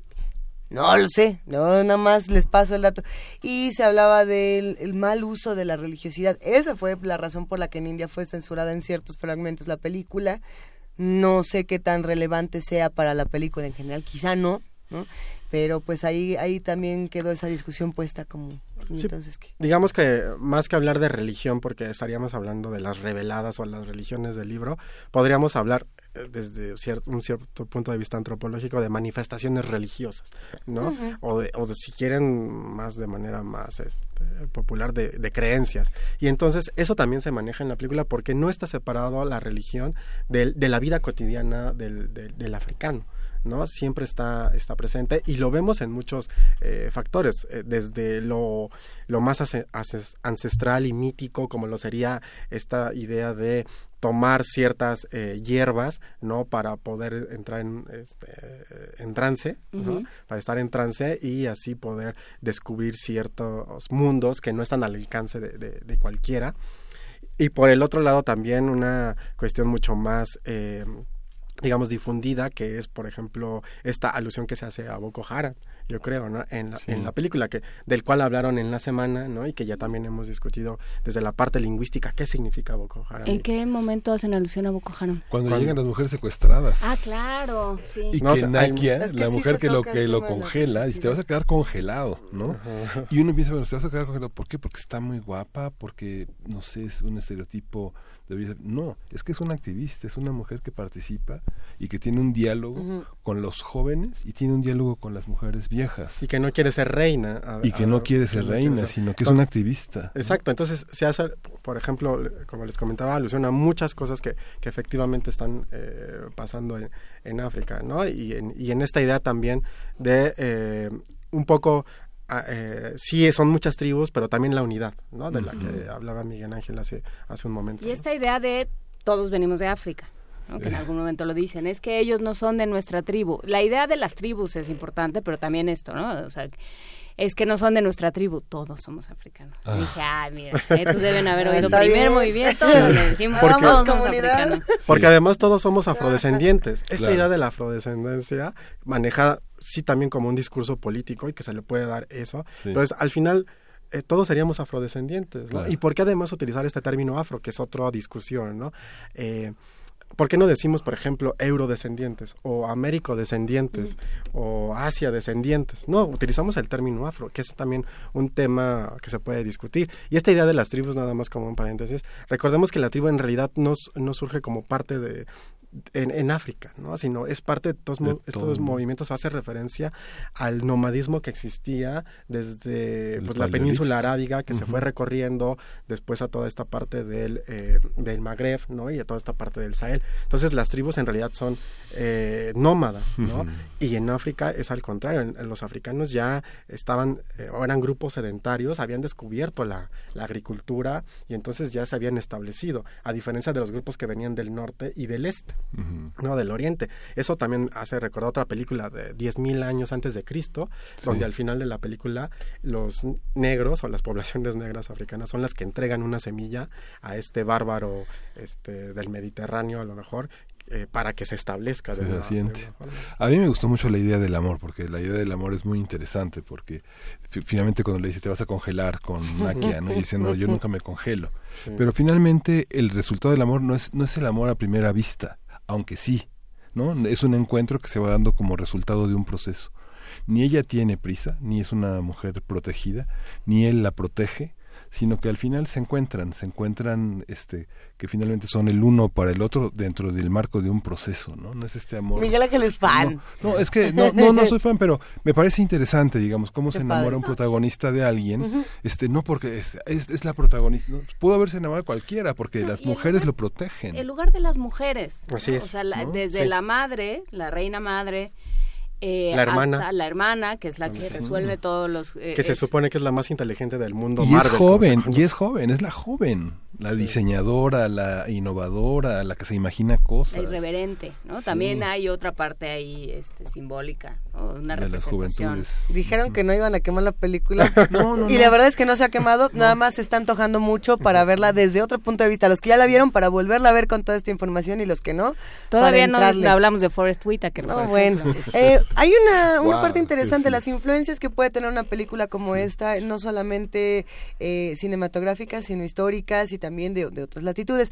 Por ahí el director, justamente Ryan Coogler, en una entrevista dijo que esta película estaba inspirada en otra película, que en el 2016 tuvo una nominación al Oscar y esta película es, es colombiana, se llama El abrazo de la serpiente. ¿Alguien la llegó a ver por ahí? Bueno, El abrazo de la serpiente es una película del colombiano Ciro Guerra y justamente mm. habla de procesos eh, colonialistas colonizadores desde el punto de vista de Sudáfrica, de perdón, de Sudamérica. Y lo que lo que decía el director de Black Panther en esta entrevista es no somos tan diferentes, ¿verdad? No somos tan diferentes tanto los africanos como los americanos, como los asiáticos, en fin. Pero es una relación muy interesante eh, también entre lo que puede pasar en África como lo que puede pasar en Sudamérica. Políticamente hablando, ¿qué también le cae a los sudamericanos una película como esta, pensando en todas las modificaciones geopolíticas, todo el movimiento que tenemos en México para abajo, en fin, eh, ¿le entra o, no nos queda bien? Pues es que sí, por un lado, tenemos, podemos entrar en este discurso latinoamericanista. ¿No? Que, que, que, es cierto, porque además en Sudamérica eh, están poblaciones afrodescendientes muy marcadas, ¿no? Eh, hay ciudades completas, ¿no? Eh, lo tenemos marcado y nos llega hasta México a través del, del Caribe, ¿no? desde la música, por ejemplo, ¿no? La salsa, que también la podemos encontrar en África Occidental, y no solo salsa en, en, en, su lengua, sino este, salsa, perdón, en español, que eso es lo más interesante, ¿no? Que, que todo esto este, se, se, se traslada con las lenguas, ¿no? Y todo eso que, que, trajeron los africanos eh, con sus eh, costumbres, ¿no? Con eh, los viejos que, que, que, que, de alguna u otra manera transmitieron todos los conocimientos a todas estas poblaciones. Bueno, por ese lado del discurso, pues evidentemente nos podemos sentir muy, muy identificados, ¿no? Con los procesos colonialistas también, porque además algo que, que, en África yo creo que, falta y esta última vez que tuve la oportunidad de estar en Dakar y de acudir a ciertos eh, congresos de la diáspora eh, africana es que pueden aprender la verdad mucho de eh, lo que nosotros hemos aprendido ¿no? con esta, esta larga historia de, colonialismo, de colonización que tuvimos, ¿no? las reflexiones que, han hecho y, y, en África se puede aprender mucho de eso, aunque también lo que a nosotros nos costó 300 eh, o 500 años de incluso de reflexionar ahora, ahora, ellos lo han hecho en menos de un siglo. ¿No? Y han estado reflexionando también ya a partir de eso, ¿no? ¿Qué significa? desde el propio momento de la descolonización y de la creación del Estado-Nación africano, ellos empezaron a reflexionar sobre lo que significaba eso, ¿no? A través de los movimientos identitarios, ¿no? Que era, qué era ser negro, qué era ser senegalés, qué era ser ganés, qué era ser guineano, etcétera, ¿no? Entonces, todo, todo eso se ha ido conjuntando para que de alguna u otra forma también se vayan eh, reconfigurando ciertas regiones. Porque, por ejemplo, la Unión Africana considera, además de las cinco regiones que existen en África, una sexta región. ¿Cuál es esa sexta región? ¿El resto del mundo? La diáspora africana en todo el mundo. Es decir, es la desterritorialización de un imaginario eh, ah, de, eh, de lo que sería la diáspora africana o de la región. ¿No? Hablar también de región, que es una región? Una región no está circunscrita a un espacio, ¿no? Por eso tenemos, por ejemplo, colectivos o comunidades, incluso aquí en México, de, no sé, de, de Chihuahua, de Oaxaca, de Guerrero, que ayudan a sus propios, eh, digamos, paisanos, ¿no? Que están en la Ciudad de México, por ejemplo. Y... Hay una cosa que también me gustó mucho, que es el tema del honor, de la dignidad y de la justicia, cuando los dos eh, hermanos grandes, poderosos, eh, pelean en un duelo donde el justo pierde. Y justamente recordaba cómo fue ya, este fue el spoiler mayor, no, Miguel no, no, no, no, porque no, no, no es, no, no, la, la, película se precipita hacia una conclusión muy, muy clara narrativamente hacia el final, en la que este es un elemento más, ¿no? Pero hay un, hay un, hay un mundo en el que, este, eh, me recordó mucho las elecciones en Alemania y el ascenso del nazismo. Mm donde eh, al inicio esta frase que ha sido muy popularizada por todos estos humanistas que dicen primero fue contra los eh, judíos, pero con contra los gitanos, luego los negros, mm. y esta de decir luego van a venir por ti, no van a venir por ti, eh, este planteamiento de cinco tribus en el que el hombre fuera del poder va a pedir ayuda porque los que siguen son también parte de una de un mundo donde tendría que empezar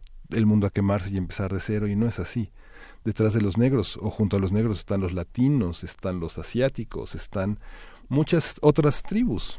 Sí, que por eso esta idea de rescatar desde la película de de Capitán América, ¿no? También de esta saga de Avengers, esta idea de, de, de, la explosión en la en las Naciones Unidas, ¿no? Y, y de cómo eh, también en la película esto se, se, refleja, ¿no? Y la, y la idea esta ética y esta idea moral, ¿no? Que sigue eh, existiendo en, en, África y cómo se maneja, ¿no? Desde este, este duelo o, o, esta dicotomía de, como lo habíamos comentado, entre el bueno y el malo, ¿no? Entre el, entre el sobrino o entre primos, ¿no? Esta, esta, esta digamos, justa, ¿no? Entonces, esa idea eh, sigue estando presente también ahí, ¿no? Lo de lo comento nuevamente, esta relación poder y justicia que, que, es interesante también seguir. A ver, un comentario de Juan R. Marín que dice, una película comercial gringa no es un vehículo de liberación. Bueno, una película pretenciosa, artística, inexplicable y crítica tampoco lo será. Eh, pero, ¿qué es un encuentro? ¿Dónde podemos encontrar un encuentro de estas cosas? Porque las reflexiones que se tienen posteriores sí pueden ser vehículos de liberación interesantísimos. Tú que eres un experto en todos estos temas, querido Jorge Alberto cuéntanos, ¿qué, cine, ¿a qué cine podríamos acercarnos? ¿A qué libros? Por aquí estaban pidiendo varias veces la cita de este cuento mm. maravilloso que nos acabas de compartir.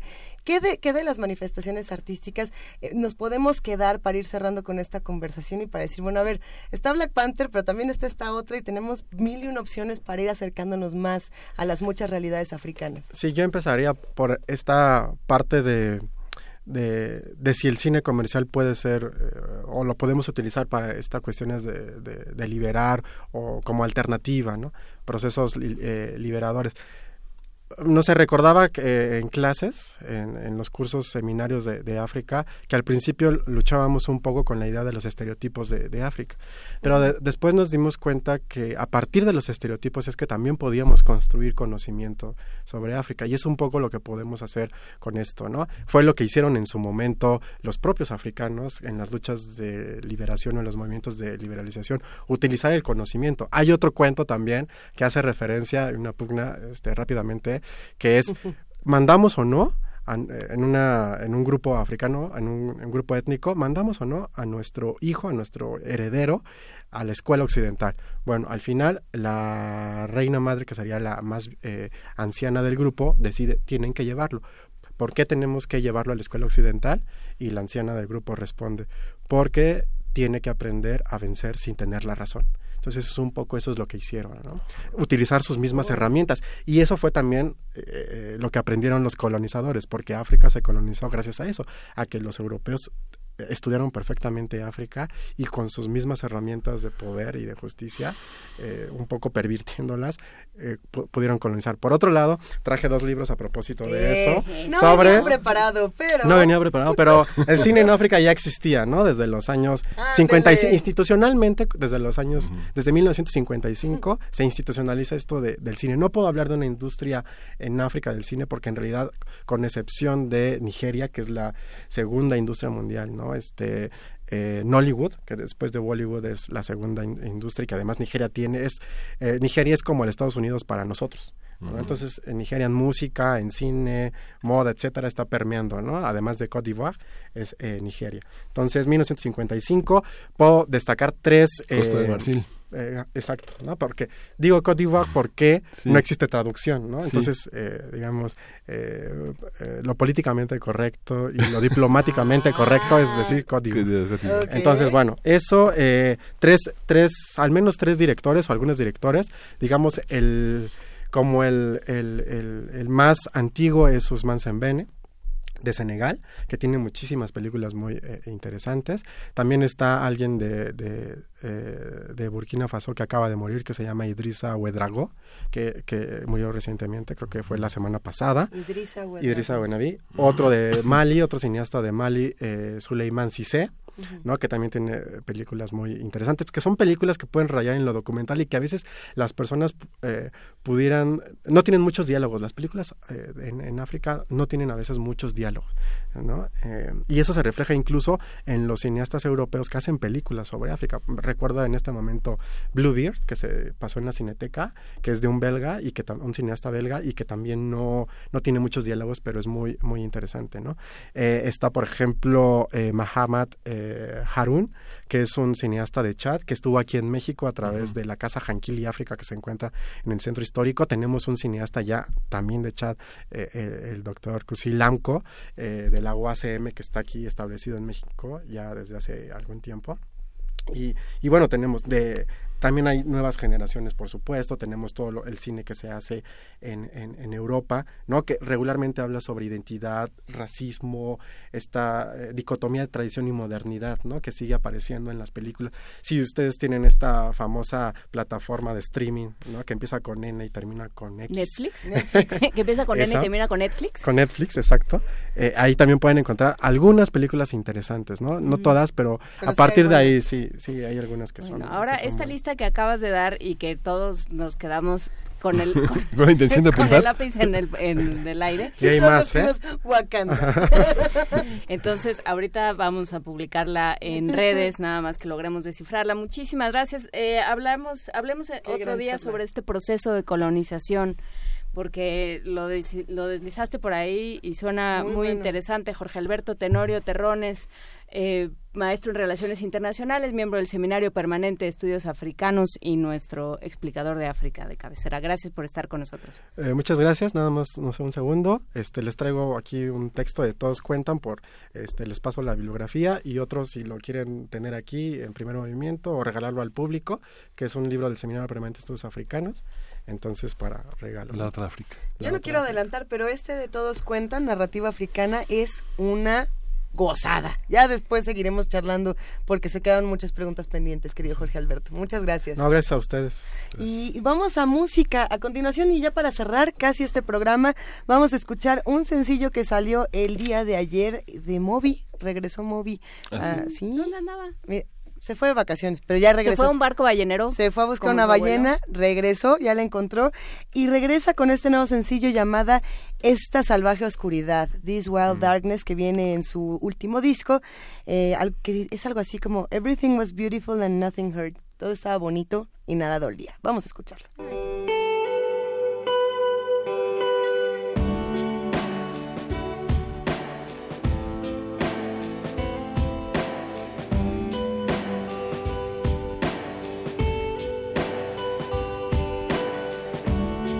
Like madness in season, bracing all like a breaking of reason, with every night lost and every day torn, the drama feeling calmer, so calmer in the storm. Speakers are crying like a forest in the rain. I was so alone with my thoughts and my pain. And the darkness closed like a mouth on a wide night. I'll never be free.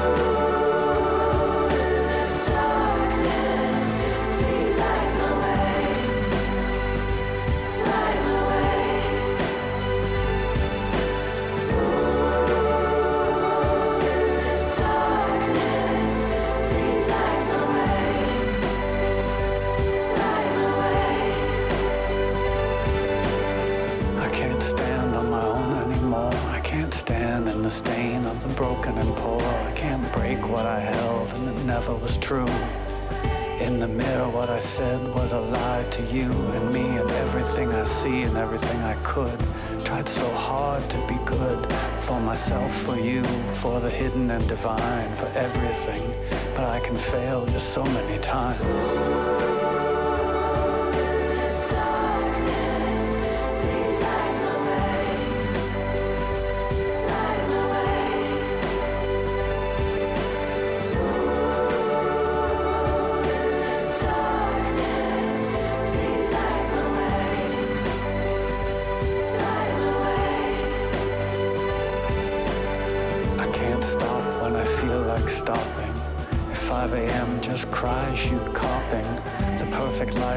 Enough for you.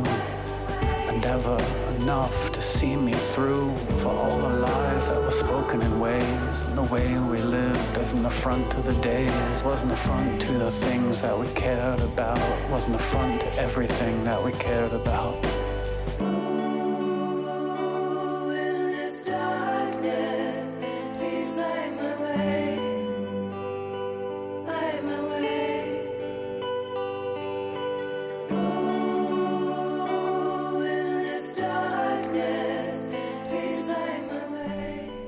Esta semana ha llegado a su fin. Le damos muchísimas gracias a todos los que hacen posible el primer movimiento. Gracias a la producción, ingenieros en cabina, redes sociales, coordinación de invitados, noticias, chisme, apapachos. Gracias a nuestros amigos de radio y de TV UNAM. Gracias, gracias. Gracias, querida jefe de información, Juan Gracias a todos. El lunes estará con nosotros la abogada general hablando sobre legalidad, eh, cómo conservar la legalidad, cómo conquistar y cómo trabajar como comunidad por, una, por un lugar nuestro y donde se respeten las leyes. Así es que estén por aquí. Gracias. Durante la segunda hora. Gracias, querido Miguel Ángel Quemain. Esto fue el primer movimiento. El mundo desde la universidad y moví.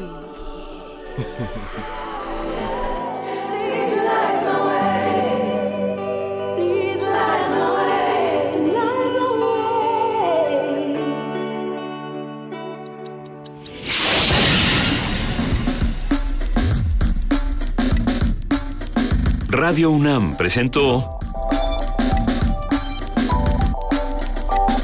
Primer Movimiento. El mundo desde la universidad.